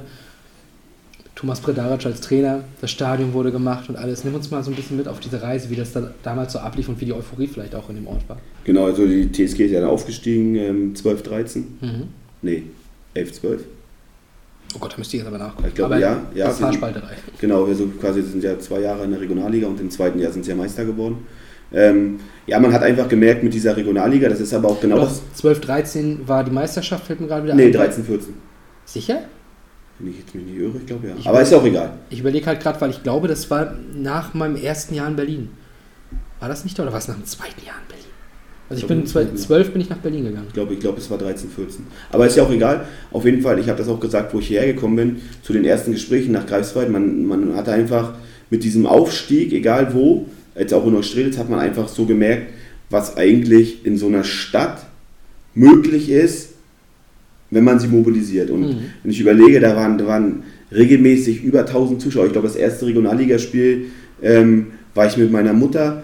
Da waren 1500 Leute, da war RB Leipzig in Neustrelitz. Also das, das war ja ein absolutes Highlight. Ja. Ähm, und das ist einfach so, da sieht man einfach, was da für eine Macht ist. Und wenn ich jetzt hier in Greifswald die Zuschauerdurchschnitt sehe, das ist ja unglaublich. Natürlich hat sich die Regionalliga natürlich auch nochmal in der Attraktion ein bisschen gesteigert. Es sind ja viele Vereine jetzt nicht mehr da, die da früher mal waren. Aber das ist einfach, es war einfach so eine richtige Aufbruchsstimmung, auch im Mhm. Verein. Ich war da ja auch im Nachwuchs dann tätig, ähm, wo man einfach gemerkt hat, so, dass es jetzt einfach richtig nach vorne geht. Und das ist nichts anderes wie hier.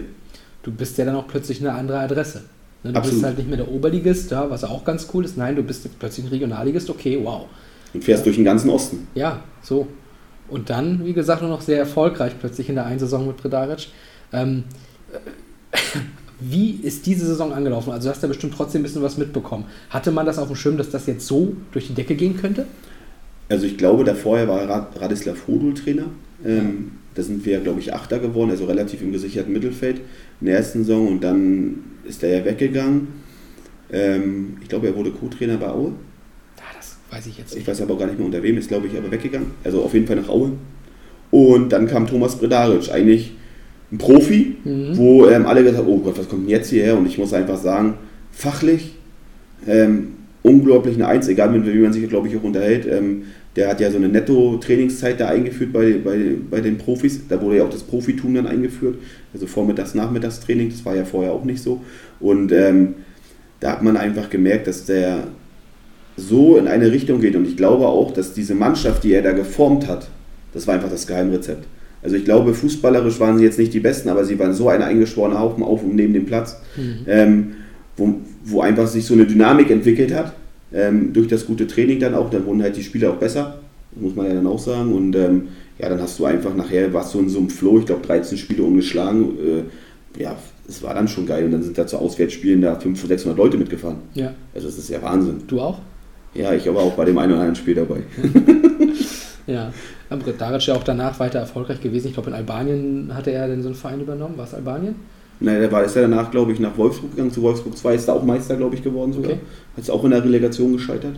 Ähm, dann ist er ja nach Steinbach und jetzt ist er ja hier in ganz Europa, ganz in Welt. Ich hatte, ja, ich hatte nur mal irgendwann, oh, war das elf Freunde oder war es dann, war es dann in, in, in der Sportbild oder sowas? Auf jeden Fall ein relativ langer Artikel zu Bredaric. Das, ich glaube in Albanien, so ein Verein, der auch unter ferner Liefen nur noch lief, hat er übernommen und dann ging es auch hier in Richtung Meisterschaft und so. Jetzt ist er, glaube ich, auf den Philippinen. Na, schau mal. Also, Weltenbummler. liebe Grüße. Ja. Ne? ähm, ja, auf jeden Fall eine spannende Zeit und du hast gerade Relegation angesprochen. Dann ging es gegen Mainz 2. Wenn man daran zurückdenkt, ähm, war man in zwei Spielen klar unterlegen. Okay. Ähm, ich, wenn mich nicht alles täuscht, war der beste Mann auf dem Platz Kai Pröger, der jetzt bei Hansa spielt. Hat da, glaube ich, damals bei Mainz noch gespielt. Okay. Ähm, und du, wir, wir, du hattest in beiden Spielen keine Chance. Das ist natürlich dann bitter, das ist ja das, was ich vorhin auch schon gesagt habe, gleich am Anfang. Wenn man eine ganze Saison lang immer Erfolg hat und immer auch der Erster ist und auch ungesch also ungefährdet Erster wird, Mhm. ähm, dann hat man es immer verdient aufzusteigen. Und ähm, ja, auch da sollte sollten die einen oder anderen drüber nachdenken, ob diese Relegation ähm, gerecht ist. Jetzt trifft es Energie Cottbus, die da gegen Unterhaching spielen müssen. Ja, also bei aller Liebe. Äh, die, damals war es noch eine andere Aufstiegsregelung, da gab es ja, glaube ich, komplett alles Relegationsspiele. Mhm. Und von daher ist das, was jetzt getroffen wurde, ja noch lächerlicher. Dass du halt einen Rotationsbetrieb zwischen drei der Regionalligen machst und die anderen beiden haben, haben immer einen festen. Was ist denn das für ein Quatsch?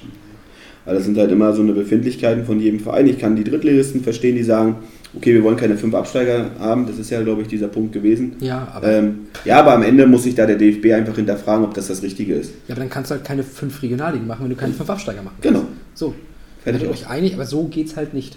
Genau, absolut. Es ist, ich richtig. Oder, also ich meine, ich bin generell kein Freund von diesen Relegationsspielen, aber wenn, dann kannst du halt auch nicht zwei außen vor lassen, weil ja die Clubdichte dort äh, anders ist und so weiter. Das, das geht halt nicht. Das ist völlig unfair. Sehe ich nicht ein. Werde ich nicht einsehen. Nee, ich verstehe es auch nicht. Nee. Naja, und für euch hat es dann ja damals leider nicht gereicht. Ich bin noch am überlegen, war das, weil ich verbinde das gerade sehr nämlich mit dieser Berliner Zeit, war das nicht damals irgendwie mal so, dass das Stadion noch nicht fertig war Genau. und man drüber nachdachte in den Jahn-Sportpark in Berlin? Genau, das war, war wirklich auch so. Ähm, das Stadion, die Stadionpläne wurden angeschoben und ähm, das Stadion wäre aber nie rechtzeitig fertig geworden zum Aufstieg. Ja, Ähm, die haben dann auch schon angefangen, da Flutlichtmasten und sowas zu setzen, weil das sind ja auch diese Bedingungen von der Regionalliga. genau. Ähm, ich glaube, die standen auch schon, wenn mich jetzt nicht alles täuscht, aber will mir jetzt auch nicht festlegen. Und ähm, dadurch, dass das Stadion nicht diese Voraussetzung hatte für die dritte Liga, hat man ja quasi dieses Spielrecht oder dieses Stadionrecht sich geholt von dem Jahn-Sportpark. Hm. Ähm, und das hätte auch damals so stattgefunden. Okay. Weil ich damals nämlich noch so gedacht habe, geil, nächste Saison guckst du ein bisschen Neustrelitz erzählen in Berlin. Ja. ja, schade. Ja, und äh, für dich selber ging es ja dann, ich glaube, dann ein bisschen danach in die U17, oder?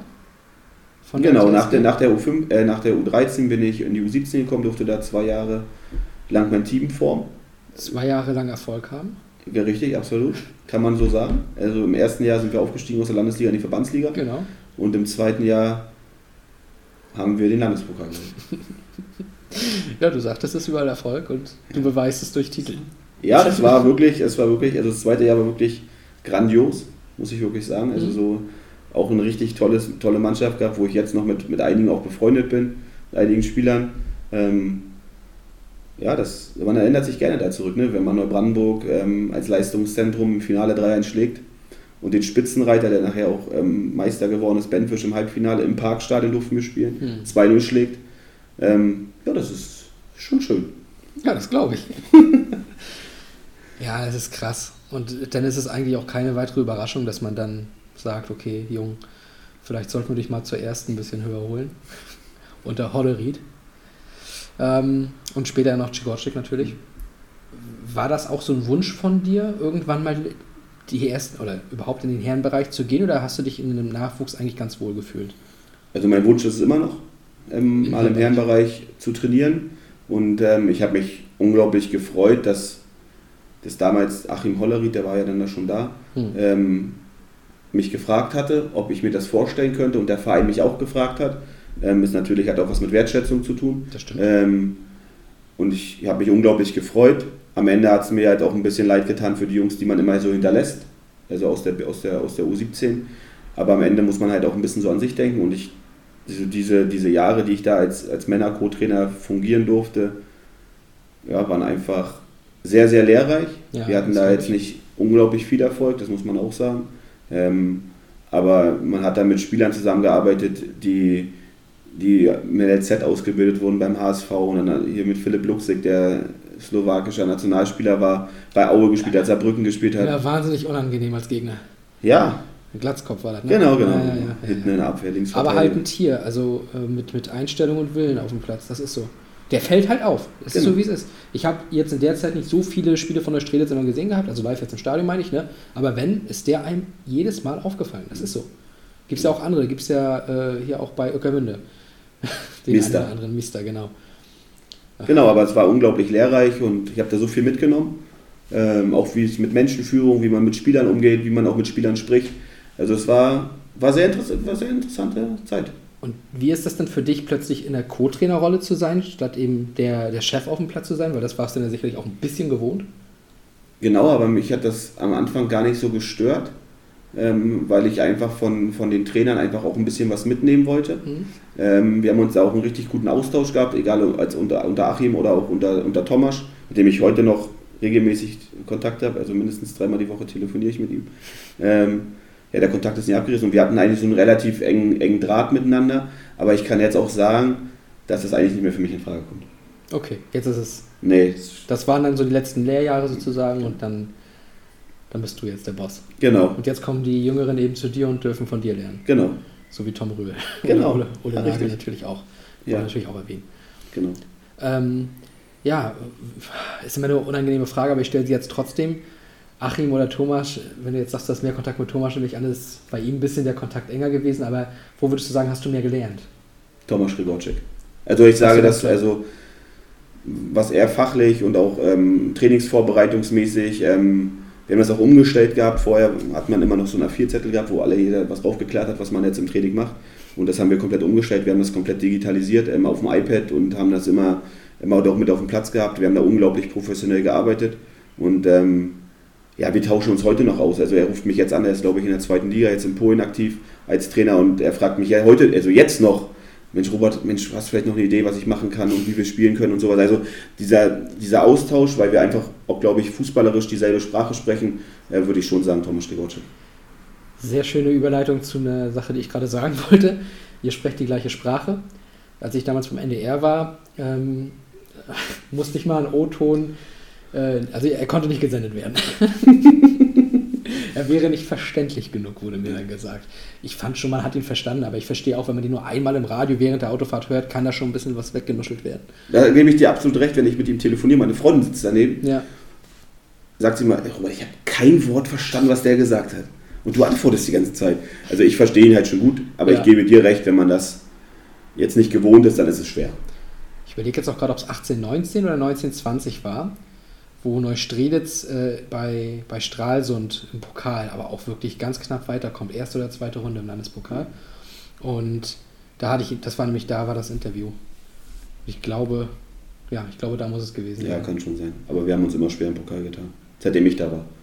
Vielleicht deswegen. Man weiß es nicht. Äh, ja, aber auch noch mal eine andere Sache. Du hast ja jetzt hier auch sehr ähm, klar zu deiner Meinung gestanden, was den Aufstiegskampf angeht in den ganzen Ligen. Und du hast aber schon immer so ein, warst schon immer ein bisschen so ein Sprachrohr auch, der eine klare Meinung hat und da auch kein Problem hat, die zu äußern. Ne? Es gibt ja diesen wunderbaren Blog auch, der ja immer noch geführt wird. Und da hast du dich damals auch schon mal ein bisschen drüber aufgeregt, wie man äh, auf die Idee käme, dort in der Regionalliga Nordost die Spiele im Winter äh, zuhauf anzusetzen, aber dann im Sommer so ab Mai gefühlt nichts mehr. Ähm, denn nur Cottbus hat ja eine Rasenheizung, hieß es da unter anderem von dir. Du hast auch damals von Wettbewerbsverzerrung gesprochen. Also du bist schon jemand, der dann auch klar eine Meinung hat und die vertritt, oder? Ah, Ja, ich wusste jetzt gar nicht, worauf du hinaus willst, aber jetzt fällt es mir wieder ein auf diesem Blog. Ja. Ähm, ja, das ist, also ich bin jemand, der, wenn er ihm etwas stört, dann spreche ich das halt auch an. Das ist, Mhm. also ist jetzt nicht nur im Fußball so, es ist auch im Privaten oder auch im, ja, in meinem Job so, weil ich, wenn mich etwas belastet oder mich etwas bewegt, dann muss ich darüber sprechen. Mhm. Und ähm, ich glaube, damals war das ja auch eine Saison, ähm, wo, glaube ich, im Winter da ist so viel Schnee gefallen und Ja, ja. ähm, das war unglaublich. Und dann am Ende hatten, hatte, hatten wir in Neustrelitz nur englische Wochen. Also wir haben, glaube ich, bis im Mai haben wir immer Sonntag, Mittwoch, Sonntag gespielt und ähm, das hat einfach nichts mit, mit, also es hat nichts mit einem fairen Wettkampf zu tun. Und das musste dann halt auch vielleicht mal so gesagt werden. Genau. Hat man mit dem GFC ja letzte Saison, was letzte Saison? Ich glaube, letzte Saison war es auch so, ja. Also die Aufstiegssaison, Mhm. nicht die jetzt abgelaufene Saison. Dass wir da auch eine Zeit hatten, auch um das äh, Pokal-Halbfinale herum gegen Pasto, wo wir auch immer nur englische Wochen hatten und da geht ein Team irgendwann auf dem Zahnfleisch.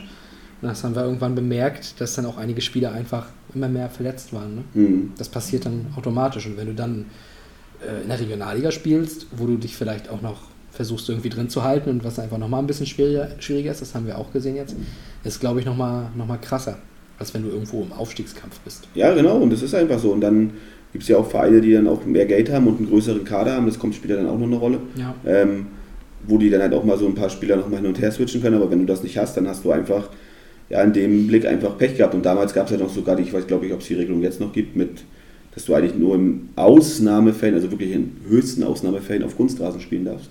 in der Regionalliga. Also Und wir da mussten da ja, weiß ich was, alles schaffen. Ich glaube, Karl Zeiss Jena kam nach Neustrelitz und wir haben auf dem Kunstrasen gespielt. Dann wurde da das mit Bauzäunen abgesperrt und alle Bauzäune waren nachher kaputt und haben auf dem Boden gelegen.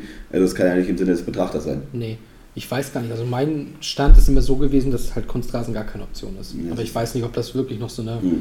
Ausnahme ist, die wir halt einfach nie erreichen werden. Ja, Das genau. weiß ich nicht. Hoffentlich nicht. Hoffentlich nicht, genau. Hoffentlich nicht. Ja, wenn dich was stört oder du eine Meinung hast, vertrittst du sie. Greifswald FC gegen TSG Neustrelitz. du wusstest doch wohl, dass es kommt. Ich habe jetzt, ja, war mir klar. Da gab es mal eine kleine Auseinandersetzung mit dem Heimtrainer, ja? ja. Was, was, was ist da passiert? Also ich weiß gar nicht, es war glaube ich Flutlichtspiel, richtig? Das müsste so gewesen sein. Es hat ohne Ende geregnet und wir waren eigentlich die schwächere Mannschaft. Mhm. Und ich erinnere mich jetzt wirklich daran, dass Thomas ähm, hat den Ball durch seine Beine durchrollen lassen und der Ball ist so zwischen den Trainerbänken lang gerollt. Daraufhin hat Herr Hafermann, äh, der Torwarttrainer, zu unserer Bank irgendwelche ja, Symbole gezeigt. Ähm, und ja, ich bin halt darauf angesprungen und habe hab dann gesagt, ja, aber was willst du jetzt? Und dann ist halt das eine Wort das andere und dann hat sich äh, Roland mit eingemischt und dann ja, hat das eine Wort das andere Wort ergeben und ähm, einer musste auf die Tribüne gehen. Das war's nicht du. Das war nicht ich, nee. Ah, ich erinnere mich ja auch noch sehr gut dran. Heute lachen wir alle drüber. Ja, genau. Aber das sind halt auch Emotionen und warum denn nicht? Genau, wir haben geil. uns ja auch an, im Anschluss des Spiels ähm, ähm, hat Thomas zu mir gesagt, der Robert, geh du mal zur Pressekonferenz hin.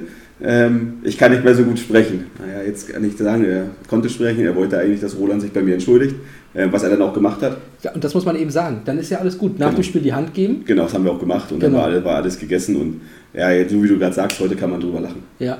Aber das mag ich ja auch daran. Ey, ein Spiel, Emotion und einfach 90 Minuten wirklich Temperament, Flamme, Genau. alles geil. Und danach ist man Sportsmann, gibt sich die Hand und sagt, ey, geil, dass wir das hier heute hatten. Genau. Ne? Das ist schön, das ist schön.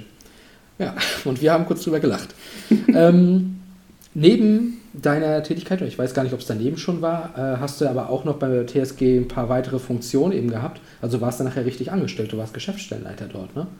Ja, genau. Also ich habe meine Ausbildung damals dann auch bei der TSG nach meiner Bundeswehrzeit gemacht, als Sport- und Fitnesskaufmann. Ähm, war dann Vereinssportlehrer. Ja. Ähm, ja, und dann ist ja der Verein auch in so ein bisschen Umbruch gekommen, Mhm. nach dem Abstieg in die, in, die, in die Oberliga. Also ich war dann angestellt und habe dann halt auch Schul-AGs durchgeführt, genauso wie hier ähm, das gemacht wird. Und ähm, dann kam so der Umbruch, dann hat der eine oder andere den Verein verlassen. Ähm, auch Andreas Kabelmann hat dann den Verein verlassen, der ist jetzt äh, Platzwart in Neustrelitz oder Hausmeister oder was ich meine, das Objektleiter wie, wie Herr Mohr hier, ähm, der das alles managt. Und ähm, ja, dann war halt die Frage, wer macht es? Mhm. Und ähm, ja, dann hat mich der damalige Präsident, der ist ja jetzt nicht mehr Präsident, Hauke Runge, halt gefragt, ob ich mir das vorstellen könnte. Habe ich gesagt, ja, und ich muss am Ende sagen, ich hätte das einfach nicht machen sollen Warum? weil ja, ich hatte kaum Erfahrung mit Führen, das muss man dann auch sagen. Also klar, eine Mannschaft führen, ja, aber mit dieser Belastung Co-Trainer und Geschäftsstelle leiten mit noch, also wir waren dann nur noch zu zweit in der Geschäftsstelle Okay. und da eine, eine, eine Profimannschaft zu betreuen, das hat sehr, sehr viel Kraft gekostet und auch Zeit gekostet und ähm, ja, und dann, dann ist man irgendwann alle. Und Mhm. ähm, dann habe ich einfach so auf, einfach immer darüber nachgedacht, ähm, ich, dass, dass ich das Hobby einfach so verloren habe. Das, was mir Spaß gemacht hat, auf dem Platz zu stehen, das mache ich jetzt eigentlich gar nicht mehr, weil ich bin jetzt eigentlich nur noch ab und zu mal beim Training, weil ich es einfach zeitlich gar nicht schaffe. Mit Sponsorentermine, dann muss das organisiert werden. Also das ist ja alles gewesen, Abrechnung, also Förderanträge schreiben, also alles eigentlich machen. Ähm, und dann habe ich eigentlich dieses, dieses Fußball auf dem Platz eigentlich gar nicht mehr so gehabt. Ja, und darum, darauf kam es dir eigentlich an, ne? Genau. Ähm, wie lange warst du in der Geschäftsstellenleiter am Ende? Oh, ich glaube zwei Jahre oder anderthalb Jahre. Okay. Und dann habe ich halt auch meine neue Freundin kennengelernt, ähm, mit der ich jetzt immer noch glücklich zusammen bin. Ähm, und sie hat gesagt, Robert, du musst das was ändern. Und ähm, am Ende habe ich das gemacht und ich bereue diesen Schritt überhaupt nicht. Am Ende war halt auch so, wie das immer so ist, dann ist der eine sauer auf den anderen und weiß ich was alles und der hat das nicht gemacht und das nicht gemacht. Aber ich glaube, am Ende ähm, bin ich immer so geblieben, wie ich war. Ja. Und das ähm, schätzen, glaube ich, auch die Leute zu mir. Und wenn ich jetzt immer noch ähm, auch Hauke Runge sehe, der dann auch sehr verärgert war, dass ich das, die TSG verlassen habe, heute können wir uns auch wieder die Hand geben. Hm. Genau, du hast sie verlassen und bist dann äh, zu einer Krankenversicherung gegangen, glaube ich. Ne? Richtig. genau, bin zur AOK gewechselt, ähm, war da im Außendienst tätig. Ähm, das Doofe war einfach nur da bei der AOK, dass ähm, genau, ich habe angefangen am 16.02. Okay. und ungefähr drei Wochen später kam der wunderschöne Virus Corona.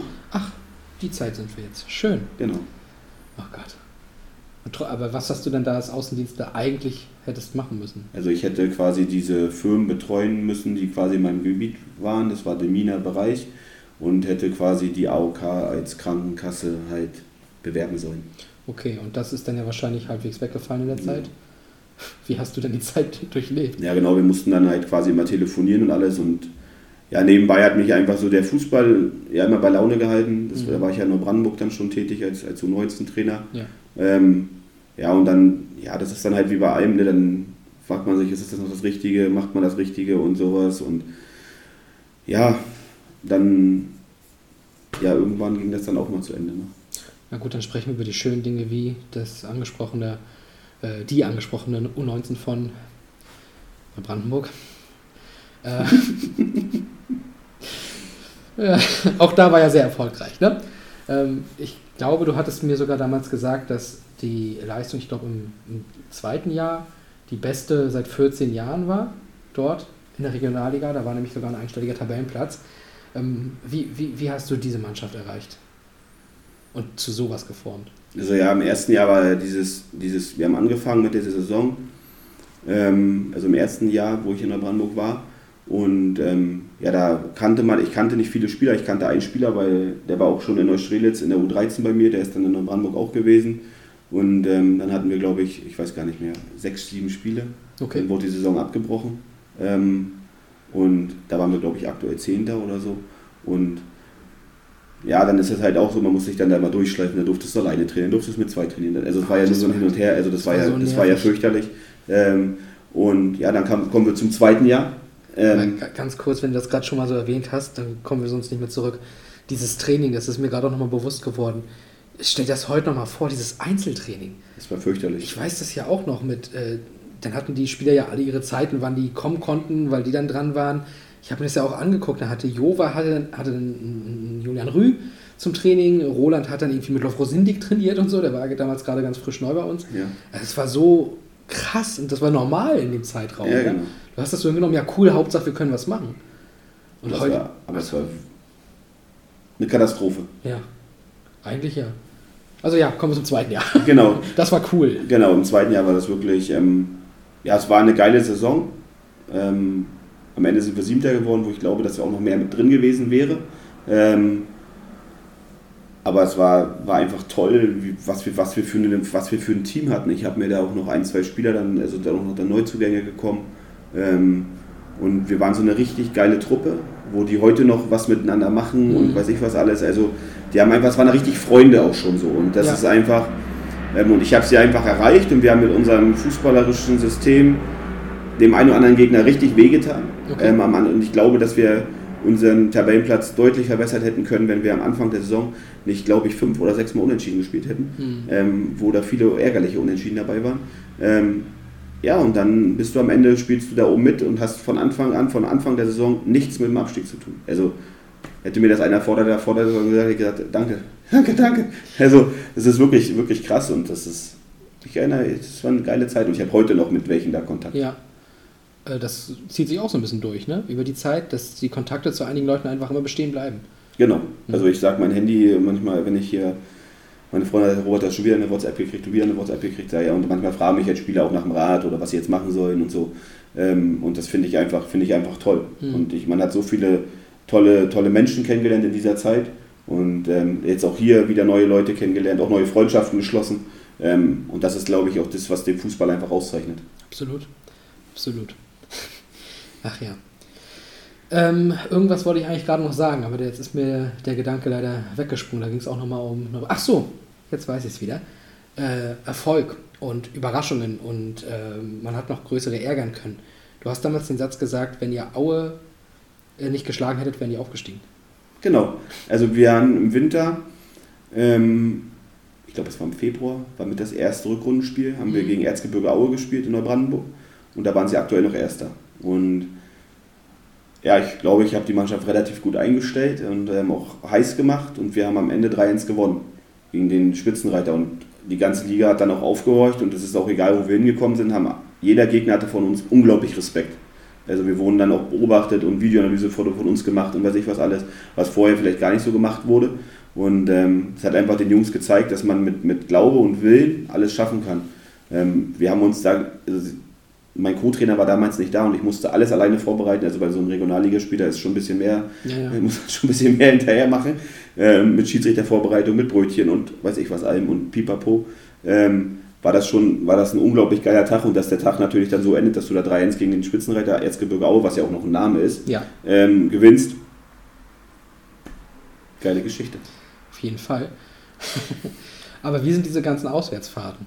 Weil wenn ich mir so vorstelle, nach Aue, also seid ihr dann an dem Tag angereist oder habt ihr da irgendwie die Möglichkeit gehabt, irgendwo zu pennen? Genau, also nach Aue mussten wir zum Glück nicht, weil da es war es ja auch noch die Regelung, ich glaube ja genauso wie dieses Jahr, dass diese Spiele, also wir hatten nur eine normale Runde gespielt, einmal Ah. gegen alle. Ah, okay. Ähm, aber wir mussten zum Beispiel. Aber äh, Aue musste ja quasi herkommen. Genau, Aue Also- musste hierher kommen, aber wir mussten nach Neugersdorf, nach Nordhausen und so. Und da haben wir immer bei den weiten Fahrten nach Zwickau mussten wir fahren, haben wir immer eine Nacht vorher im Hotel übernachtet. Und das habe ich zu den Jungs immer wieder gesagt, ihr werdet dieses Gefühl, wie Profis, Ja. einen Tag irgendwo hinzufahren, vorher da zu schlafen, zu essen, werdet ihr vielleicht in eurem Leben nie wieder haben und genießt das einfach. Und da waren einfach so eine tollen Auswärtsfahrten dabei, so, es hat einfach Spaß gemacht. Das glaube ich. Ja. Nordhausen auch nochmal so ein Punkt äh, zu Mannschaften, die früher noch in der dritten Liga, der Regionalliga waren ne? Genau. und auch oben mitgespielt haben. Ja, Bisschen traurig, was da alles so das liebe Geld. passiert ist. Ja, so Wenn man sich übernimmt, dann geht es halt auch schnell bergab. Ne? Ja. Lautere kennen das. So. Und dennoch, du hast es vorhin auch schon angedeutet, ähm, bei der AOK mussten gewisse Sachen enden und ähm, vielleicht auch bei Neubrandenburg. Warum war im vergangenen Sommer bei dir der Gedanke aufgekommen, vielleicht nochmal woanders hinzugehen?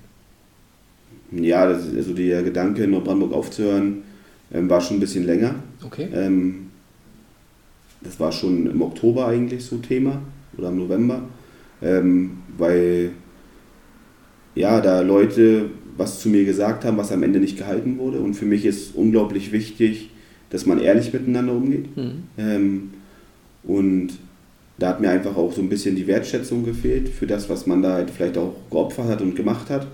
Und am Ende bin ich da aber überhaupt nicht im Groll gegangen. Also ich glaube, ich kann mich da immer noch sehen lassen.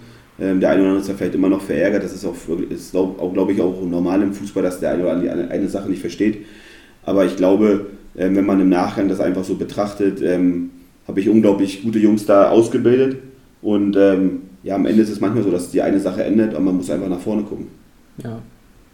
Ja, ist wichtig. Ja, und generell ist es oftmals so, dass ja auch Meinungen sich gebildet werden, ohne vielleicht die hundertprozentigen Einblicke zu haben. Das merkt man ja auch häufiger mal bei Fans oder sowas, auch bei einem selber. Man hat ja gar nicht so die Einblicke in seinen Lieblingsverein und dennoch bildet man sich ja eine ziemlich klare Meinung. Hm, Ne? Und naja, ist manchmal ein bisschen schwierig, aber da kommt man drüber weg. absolut. Und dann hast du ja angefangen, hast eine super gute U15 ausgebildet, aber ein bisschen was hast du ja neben dieser Trainertätigkeit ja auch schon übernommen gehabt beim GFC jetzt zuletzt, ne? Ja, genau. Also, also die Sache ist ja, dass mit Björn hier ein Posten weggebrochen ist, der relativ viel organisatorisch macht, gemacht hat und habe dann halt gesagt, okay, ich könnte mir vorstellen, ein bisschen was nebenbei noch zu machen. Hm. Ähm, ja, und jetzt äh, kommen wir ja, glaube ich, dahin, wo du, glaube ich, hinspielen willst. Zur Zukunft. Genau, zur Zukunft. Ähm, genau, ich werde jetzt ja quasi ja die U15 verlassen, ähm, weil ich es einfach arbeitstechnisch nicht mehr wuppen kann. Ja. Und ich habe aber gesagt, ich möchte, oder ja, ich habe zu Stefan gesagt, dass ich mich hier unglaublich wohl im Verein fühle, ähm, weil hier unglaublich tolle Mitarbeiter sind, weil hier einfach alle in dieselbe Richtung denken und dass ich, glaube ich, hier auch was im Entstehen ist. Hm. Ähm, das merkt man einfach auch. Und es macht unglaublich Spaß. Und habe ich gedacht, Mensch, können wir nicht irgendwie was machen? Oder Stefan kann man auch mit einer Idee. Ja, und ich werde jetzt äh, zur neuen Saison oder mache ich ja aktuell schon so ein bisschen ähm, ja, den Großfeldbereich betreuen. Bereichsleitung. Genau. Ich freue mich. also ich freue mich vor allem, dass du bleibst halt in irgendeiner Form, ne? weil ich muss auch sagen, dass du ein sehr angenehmer Genosse bist. Und ich das sehr schade gefunden hätte, jetzt nach einem Jahr schon sagen zu müssen, auf Wiedersehen. Ne? Das finde ich sehr gut und das freut mich auch sehr. Und ich glaube, dass wir da auch nochmal sehr, sehr profitieren werden davon. Hoffe von, dein, von deinen Ideen, von deinen Richtungen. Das wird gut. Hoffen wir mal. Und du und Stefan, das passt ja auch. Ja, ja, absolut, absolut, ja. Gut, Robert. Ich glaube, meine Fragen sind beantwortet. Sehr schön. Aber es gab noch ein paar weitere. Hab ich fast gedacht. Ja, und die wollen wir dann in Halbzeit 3 nochmal hören. Und das sind nämlich die Fragen, die von euch außen reinkamen. Und bevor wir das machen, machen wir nochmal einen kleinen Cut und hören uns gleich wieder. Kurze Pause bei Greifbar nah. Volksstadion. Zweite Minute im DFB-Pokal gegen den FC Augsburg. 1 zu 0 für unseren GFC. Wenn ihr wissen wollt, wie ich diesen besonderen Moment erlebt habe, dann hört doch gerne mal in die 33. Folge rein. Jetzt geht es aber erstmal bei dieser Episode weiter. Viel Spaß dabei. So, willkommen zurück. Halbzeit 3 bei Greifbar nah, der Podcast des Greifswald FC, immer noch mit Robert Gerhard in Folge 65. Ja, die Fragen von außen. Jetzt kann ich mich wieder zurücklehnen und einfach nur hören, was du zu sagen hast. Zum Beispiel zur ersten Frage, die ich direkt raushau von Ole Giese 09. Wer ist der beste Spieler in der Jugend? Ich weiß, ich weiß ja, was er hören will. ähm, ja. Ist halt U19-Spieler, spielt glaube ich jetzt in Neustrelitz, also spielt in Neustrelitz ähm, in der Oberligatruppe. Und ähm, ja, du willst natürlich hören, Ole, dass du der Beste bist. Aber ich, Aber. oh, ich muss jetzt einschreiten. Ähm, was einschreiten? Also ich muss sagen, dass ich hier zwei oder auch mehrere Spieler habe, die ein unglaubliches Potenzial haben, äh, auch in der U15. Mhm. Also das ist schon, das ist schon sagenhaft, das muss man wirklich sagen. Und ich glaube, wenn der diese Spieler, also ich will jetzt nicht explizit sagen wer, aber da sind wirklich drei, vier richtig, richtig, richtig gute dabei, die auch Angebote haben von LLZ, habe ich ja vorhin schon einmal erwähnt, die glaube ich einen richtig geilen Weg vor sich haben können. ich weiß ja auch ungefähr, wer das so sein dürfte und kann dir nur recht geben. Ne, das stimmt schon. Das und wie geil ist das eigentlich? Ich liebe das ja auch, wenn du so dieses Potenzial in Spielern oder Spielerinnen in meinem Fall ja auch einfach siehst, wo du, wo du einfach weißt, ey, mach's jetzt einfach alles richtig, mach jetzt keine Fehler und dann wird das was. Genau. Und teilweise ist es ja in meinem Bereich noch so, dass dann da auch welche sind, die spielen vielleicht erst seit anderthalb Jahren Fußball und du denkst, du kannst nicht seit anderthalb Jahren erst Fußball spielen. Was zur Hölle bist du für ein Tier? Genau, genau, genau. Und das ist auch wirklich so, wenn ich jetzt so da sehe, was, wo ich vorher gar nicht so mit gerechnet hatte. Ich kann es ja jetzt, also, also ich sage jetzt einfach mal so, mit Felix und auch mit Marco sind da hier wirklich zwei Talente, die, wo alle schon gesagt haben, sie haben unglaubliches Potenzial und Mhm. sind unglaublich gut. Aber wenn ich jetzt so an, an auch an, an, an Fabian Ross denke, also das ist halt auch, was der für eine Entwicklung genommen hat über das Jahr und äh, ist jüngerer Jahrgang und ist ein absoluter Stammspieler in der U15 und der fällt in jedem Spiel auf. Das ist einfach sagenhaft, das muss man einfach auch mal so sagen. Und die sind halt immer unter diesem Deckmantel so ein bisschen so, Marco und Felix sind halt diese Großen und dann kommen erst die anderen. Aber ich, also da gibt es halt mehrere Spieler, so fünf, sechs Spieler, wo ich wirklich sage, die haben Potenzial und ich habe das auch zu Janis Kelm nach dem Spiel gesagt, der war unglaublich traurig jetzt gegen, gegen Förderkader, wo ich einfach zu ihm gesagt habe, Janis, gehst du immer weiter diesen Weg und glaubst immer wieder dran und du kämpfst weiter für dein, für dein Ziel, dann wirst du irgendwann belohnt werden. Mhm. Das, ist, das ist einfach so und das ist, das ist, glaube ich, wichtig, dass man den Jungs vermittelt, dass sie alles erreichen können. Absolut. Ähm, das mit dem unter dem Deckmantel sozusagen, das ist ja manchmal auch so ein Problem, auch generell. Ne? Also du hast ja, klar, Messi ist Messi, aber Iniesta und Xavi. Ne? Ja. Also ich war ja immer ein großer Fan von Iniesta, obwohl ich so Spanier sonst nicht so Fan bin, aber Iniesta ist ja der absolute Wahnsinn gewesen. Ich weiß nicht, ob Messi je so auf diesem Podest gewesen wäre, wenn Iniesta ihm nicht das alles hingelegt hätte. Genau. Ne? Also es gibt halt auch Spieler, die das halt auch ähm, vorbereiten. Und äh, wer gerne etwas über eine Vorbereitung von Fabi Ross lesen möchte, sucht man nochmal den Spielbericht von Wismar raus. Da habe ich mich ja ausgelassen. Ja, genau. Da konnte ich an der Seitenlinie gar Ja. nicht mehr. Das ist halt auch so, ne? das muss man dann einfach auch wertschätzen und einfach den Jungs auch mal so sagen. Genau, genau. So, jetzt muss ich ja eigentlich von Christopher Ross die nächste Frage stellen, oder? Kann ja gar nicht anders. Wann glaubst du denn, spielt der Nachwuchs des GFC in der Regionalliga? Gute Frage. Ähm, ich glaube, dass, dass das Potenzial da ist, ähm, dass man auch diese Chance hat. Und ich glaube, dass die einen unglaublich starken Jahrgang haben, nächstes Jahr in der U17, wo man durchaus auch mitspielen könnte um den ersten Platz. Hm. Aber genauso glaube ich, dass, also ich glaube, der Greifswald- Greifswalder FC hat in jeder, jeder Altersklasse die Chance, unter die ersten drei Plätze zu kommen. Na, und am Ende entscheiden einfach so eine Nuancen. Und ich glaube einfach, man muss auch ein bisschen Glück haben, wen man in der Relegation zieht. Ja, Weil, wenn man da gegen die Berliner Truppen spielt, das wird extrem schwer. Und, aber so wie dieses Jahr gegen Sachsen-Anhalt, das ist, glaube ich, ein machbares Los auch für MV. Mhm. Ähm, und ich glaube einfach, in den nächsten zwei, drei Jahren wird, werden die Teams vom Greifswalder FC in der Regionalliga spielen. Okay. Wir werden in zwei bis drei Jahren diesen Podcast rauskramen. Ja, genau, könnt ihr gerne machen. Aber ich glaube, dass, dass es einfach da ist. Das wäre sehr schön. Gucken wir mal. Ähm, ja, unterstrich me oder mai 01. Ich bin jetzt nicht sicher, ob es Jamie heißt, heißen sollte. Auf jeden Fall ist das der Instagram-Name gewesen, hat auch noch eine Frage eingeschickt. Und zwar, was war der größte Erfolg, den du deiner Trainerlaufbahn zu verzeichnen hattest? Mhm. Das ist einer meiner besten Freunde. Ah, Schöne Grüße, Jamie. Ne? also doch Jamie. Äh, ja, genau, Jamie. Ähm, vorhin noch gerade mit ihm telefoniert, er hat mir gar nicht gesagt, dass er eine Frage gestellt hat. Ähm, ja, was war der größte Erfolg? Ich, das ist ja das, was du vorhin schon gesagt hast. Ich hatte einfach in jeder, in jeder Truppe größten Erfolg. Ich weiß, worauf er hinaus will. Ähm, Okay. Er war damals Spieler der U17 in Neustrelitz, Ah, ähm, Landespokalsieg. Ähm, und natürlich ist es schön, wenn man einen Pokal in der Hand hat. Ne? Das muss man ja auch sagen. klar. Also es war schon ein geiles Erlebnis. Mit Bierdusche, mit allem drum und dran. Und, also es war, das war, das gehört halt auch mal dazu, ne? Bierduschen, ja, was hältst du davon? Ja, ich sage, wenn man, wenn man so einen Titel gewinnt, dann gehört das, glaube ich, dazu. Ja, ich finde dann, das, das sollte dann auch einfach bei den Trainern und den Spielern bleiben und vielleicht nicht die Medialeute betreffen. Hatte ich ja vor kurzem erst getroffen. Ja, da ging es noch, aber Aufstieg Ja. Zehlendorf war übel. Ja, das das glaub das war wirklich. Liebe Grüße an Stefan Lange. Der hat gesammelt über das Spiel. Naja, gut. Naja, gut. Andere Geschichten. Genau. Andere Geschichten kann auch Janis Lemanski 3 erzählen und vor allem aber auch Fragen stellen. Zum Beispiel, wer hat denn das beste Spielerprofilbild auf fußball.de? Boah, da bin ich jetzt echt überfragt. Ah, Also ich gucke da kaum rein, bin ich auch ehrlich, ähm, weil mich das überhaupt nicht interessiert, ähm, weil mir, für mich das nicht wichtig ist. Aber wenn Janis so fragt, dann muss er ja das beste Bild haben, oder? Tobi? Tipp an alle, schaut mal rein. Und vergisst nicht, äh, es gibt also dieses Profilbild, was dann alle so sehen, und dann kann man dann auch über mich oder so auf dieses Profil gehen. Es sind zwei unterschiedliche Bilder. Gönnt euch. Ja, viel Spaß. Ja, ja. ja. Muss auch gleich nachgucken, Helmer. Mach, mal- mach mal. ähm, Fabius 0208 ähm, ist, soweit ich weiß, glaube ich, U14-Spieler. Ne? Hat sich auch wahnsinnig gut gemacht übrigens in diesem Jahr. Mhm. Und der hat auch eine Frage gestellt, die würde mich auch mal interessieren. Ich weiß es nämlich gar nicht genau. Wer ist denn dein Lieblingsverein? Mein Lieblingsverein. Mhm. Ähm, ja, nach dem Greifswalder FC jetzt. Ne? Ja, natürlich nach. Ja klar. Ähm, bin ich Sympathisant von Bayern München. Ja. Glückwunsch zur Meisterschaft. danke, danke. Aber es ist, also Sympathisant heißt ja nicht, dass du so ganz großer Fan bist. Das heißt, wenn es dann mal äh, nicht ganz so läuft, geht man auch früher aus dem Stadion. Das ist dann da ja so. Nee, das, das nicht.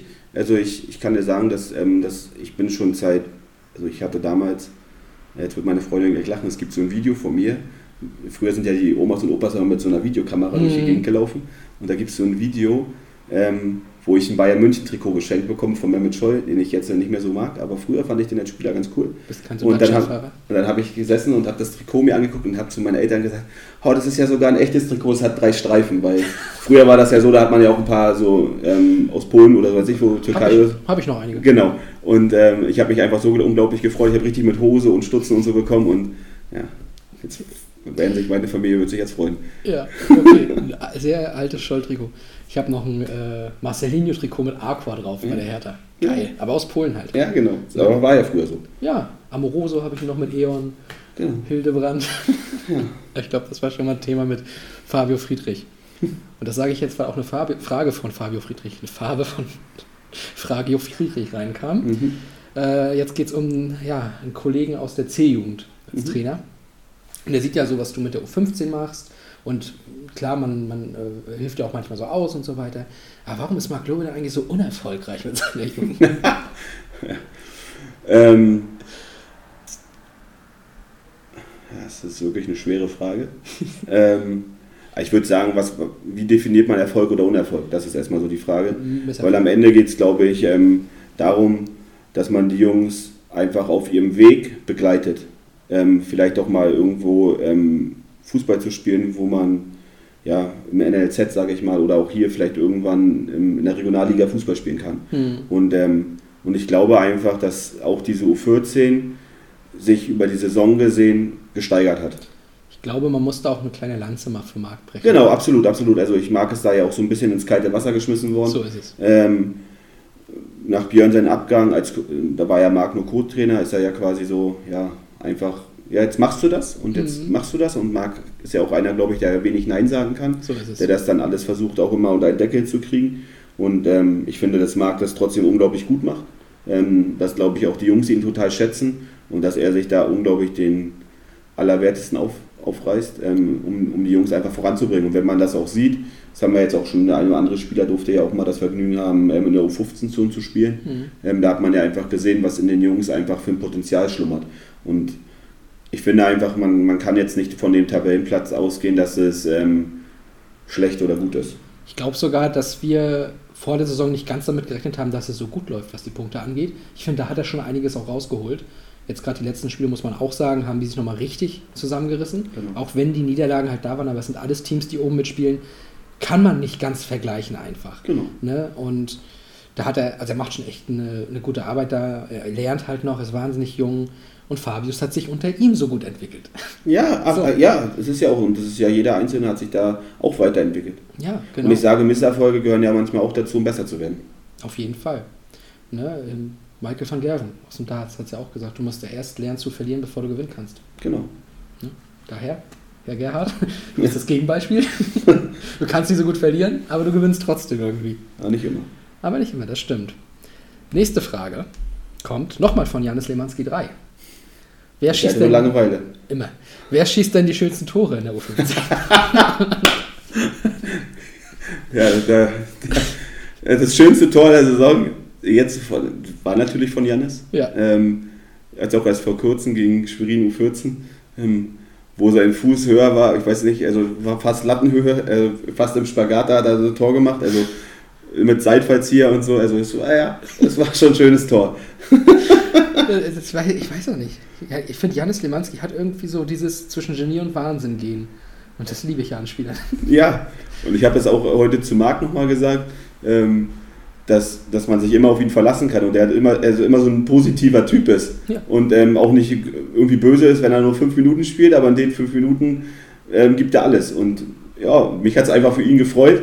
Ähm, und jetzt kann ich es ja auch sagen, ne Janis, ähm, wer mir nachts um, um halb vier eine Nachricht schickt, ich Trainer, ich kann nicht kommen, weil es mir nicht so gut geht, ich habe Magen-Darm und ich die Nachricht aber nicht lese und morgens ist die Nachricht gelöscht und er ist trotzdem da und macht Ja. dann sein Tor. Ja, Das ist eine schöne Geschichte. Eine Wahnsinnsgeschichte.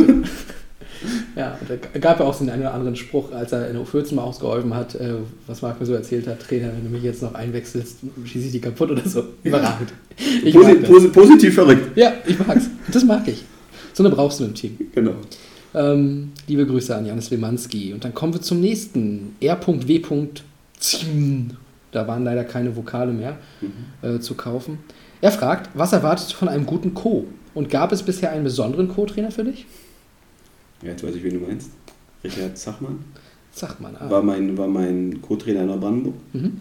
Ähm, also ich sage jetzt mal einen besonderen Co-Trainer. Ich hatte, glaube ich, immer, bis auf einmal, den Namen möchte ich hier auch nicht erwähnen, einen guten Co-Trainer. Mhm. Ähm, in, der, in der U17 in, in Neustrelitz hatte ich André Seidler, der war Anfang 50. Okay. Ende 40. Ähm, hat mir auch noch mal so zwischenmenschlich auch noch mal da so ein bisschen das eine oder andere noch mal gesagt, ähm, wo man einfach voneinander gelernt hat. Mhm. Ähm, das war, war, war eine schöne Zeit. Ähm, dann ja, durfte ich ja selber Co-Trainer sein, dann war ich in Neubrandenburg und dann hatte ich einen ganz, ganz jungen Co-Trainer, also der, der vorher nur ein Jahr lang auch Co-Trainer war in Neustrelitz A-Junioren und äh, wir kennen uns halt auch, weil er auch in der U17 bei mir gespielt hat. Okay. Ähm, habe ihn einfach gefragt, Mensch, kannst du dir das vorstellen? Und ähm, ja, am Ende hat er, glaube ich, relativ viel da mitgenommen und ja, ich hätte mir manchmal ein bisschen mehr von ihm gewünscht, dass er so ein bisschen so eigenständig so arbeitet, nicht ihm alles mal sagen muss. Und ähm, jetzt habe ich Tom hier, der auch ähm, ein guter Co-Trainer ist, auch mit Ole zusammen, muss Genau. ich, äh, Ole darf man ja nicht vergessen, der, der auch immer da ist. Ähm, ja, was, was macht einen guten Co-Trainer aus? Ich glaube, dass es wichtig ist, ähm, dass man eine Sprache spricht, dass man nicht dem anderen in den Rücken fällt, Mhm. egal, egal was passiert, äh, weil am Ende, ich sage, habe es auch immer ähm, zu, zu Richard gesagt und sage es auch zu Tom, ich treffe die Entscheidung. Also ihr habt eigentlich, also wenn wir gewinnen oder verlieren, muss ich, bin ich immer der Hauptansprechpartner, ihr steht eigentlich immer nur so als, ich sage jetzt mal als Beiwerk, aber ich treffe ja die Entscheidung. Und ja, wichtig ist trotzdem da, dass man, wenn man jetzt auseinandergeht, nicht der erzählt, naja, das hat der Robert entschieden, sondern man trifft zusammen eine Entscheidung. Und ich glaube, dass ich da eine Art habe, die, die, die Co-Trainer einfach mitzunehmen. Und wichtig ist mir auch einfach gewesen, das habe ich zu Tom zum Beispiel vor der Saison gesagt und auch zu Richard damals, für mich ist ein Co-Trainer keiner, der einfach nur so die Hütchen aufstellt, Hm. sondern der muss auch schon ein bisschen aktiv sein und auch mal mit eine Trainingsübung machen, mal auch mal was coachen und so. Das gehört einfach, glaube ich, auch dazu. Und ja, ich will jetzt nicht sagen, ähm, der ist der Beste oder der ist der Beste. Sie haben alle ihre Vor- und Nachteile. Hm, okay. Ja, du hast ja gesagt, wie er sein muss und jeder findet sich bestimmt in der Beschreibung irgendwo Genau. dann auch wieder und kann sich dann einschätzen. Bist du ein emotionaler Mensch? Ja. Wer hat das gefragt? Christopher Ross hat das nicht gefragt, so. aber er fragt, was dein Rekord an gelben Karten an der Linie ist. Ja. U15 Greifswald. Zwei gelbe Karten. Ach, doch ich- nur zwei. Zwei gelbe Karten, ja. Das geht ja noch. Ja, das ist okay. Obwohl ich sage, ja, das hat ja manchmal auch was mit der, mit der, mit der kurzen Zündschnur des Schiedsrichters zu tun, weil ich glaube, Ja. dass, dass der eine oder andere Schiedsrichter sich manchmal wichtiger nimmt, als, als er vielleicht doch dann ist. Ähm, weil ich glaube auch, dass, dass Emotionen im Spiel dazugehören. Hm. Ähm, und ich bin niemand, der unter der Gürtellinie irgendwas macht. Ähm, und ich habe letztes Mal, wo, nach meiner zweiten gelben Karte, habe ich auch zu diesem Schiedsrichter unter vier Augen gesagt, ähm, Mensch, ich war Regionalliga U19, was da manchmal an der Seitenlinie auch so zwischen den Trainerbänken so los ist und da steht noch ein Linienrichter so, Hm. ähm, was da manchmal für Worte fallen und jetzt sind wir hier eigentlich so auf Landesebene, wo alles eigentlich entspannt ist und du kommst her und sagst, ja, die Jungs müssen den langen Unterzieher ausziehen, das ist nicht die Farbe des Trikots, Stutzen und hier die Stutzenbänder müssen geändert werden und so. Ja, das ist einfach für mich übertrieben. Und Ja. ähm, ja, dass das eine oder andere Wort dann auch mal auf dem Platz ist, man auch unterschiedliche Sichtweisen hat, das ist mir schon klar. Aber ich glaube, dass Emotionen dazugehören und ja, ich bin halt auch einer, der gerne an der Seitenlinie auch mitgeht und ähm, auch laut ist und ja, manchmal kriegt man dann halt auch mal vom Schiedsrichter eine gelbe Karte. Das stimmt. Habe ich noch nicht bekommen, aber äh, ja, ich weiß, aber ich weiß, was du ungefähr meinst und ich kann das ja auch nochmal versuchen, ein bisschen einzuordnen. Natürlich ist der Schiedsrichter sehr wichtig, äh, gehört absolut dazu und brauch, den braucht man auch und wir sind auch dankbar, wenn sie da sind. Trotzdem haben einige Schiedsrichter es einfach mit ihrer Art an sich, ähm, dass sie dadurch schon alleine polarisieren und man muss manchmal auch einfach wirklich die Kirche im Dorf lassen. Ne, du hast es gerade angesprochen, also so ein paar ähm, Kleinigkeiten. Ne? Auch gerade so, wenn ich so an unsere ähm, Frauen und, und Mädchen denke und darüber nachdenke, okay, wir machen das ja gerade alle ehrenamtlich. Hm. Ihr seid jetzt die Einzigen, die hier gerade Geld bekommen. Und zwar eine Pauschale äh, für, für, den An für das Antreten plus nochmal eine Kilometerpauschale für die Anfahrt. Dann noch einen großen und sonstigen, also sich noch darüber aufzuregen, dann, dass hier kein Wasser steht und kein Apfel da ist oder keine Banane. Ey, wo, wo ist unsere Banane, wo ist unser Wasser?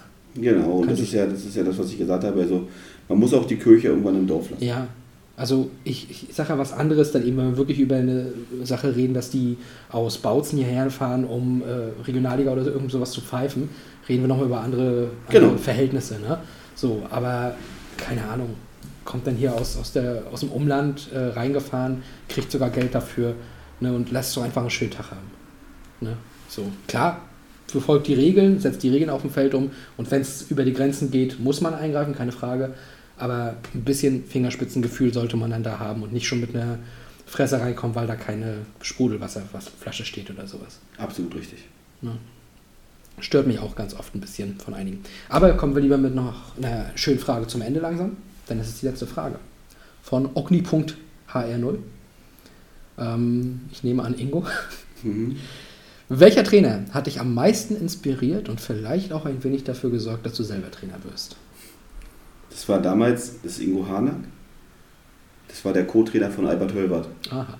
Ähm, und ja, es ist ja das, was ich vorhin schon gesagt habe. Der hat immer damals schon zu mir gesagt, Robert, du wirst irgendwann Trainer werden. Und der ist jetzt darauf, glaube ich, unglaublich stolz, ähm, dass ich jetzt auch Trainer bin und meinen Weg gegangen bin.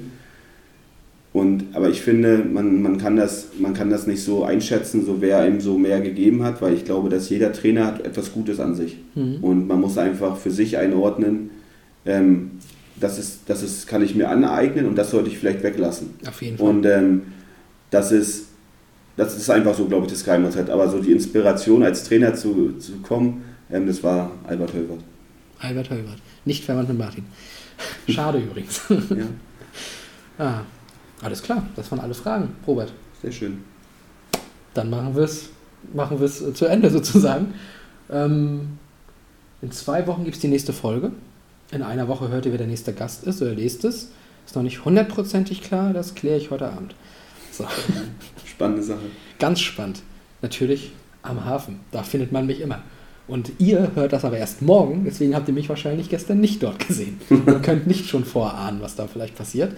Ähm, ja, ich bedanke mich wieder, dass alle zugehört haben. Heute mal wieder eine etwas längere Folge, aber das ist, glaube ich, okay. Denn es war auch viel zu sagen und viele Meinungen zu vertreten, vor allem heute mal.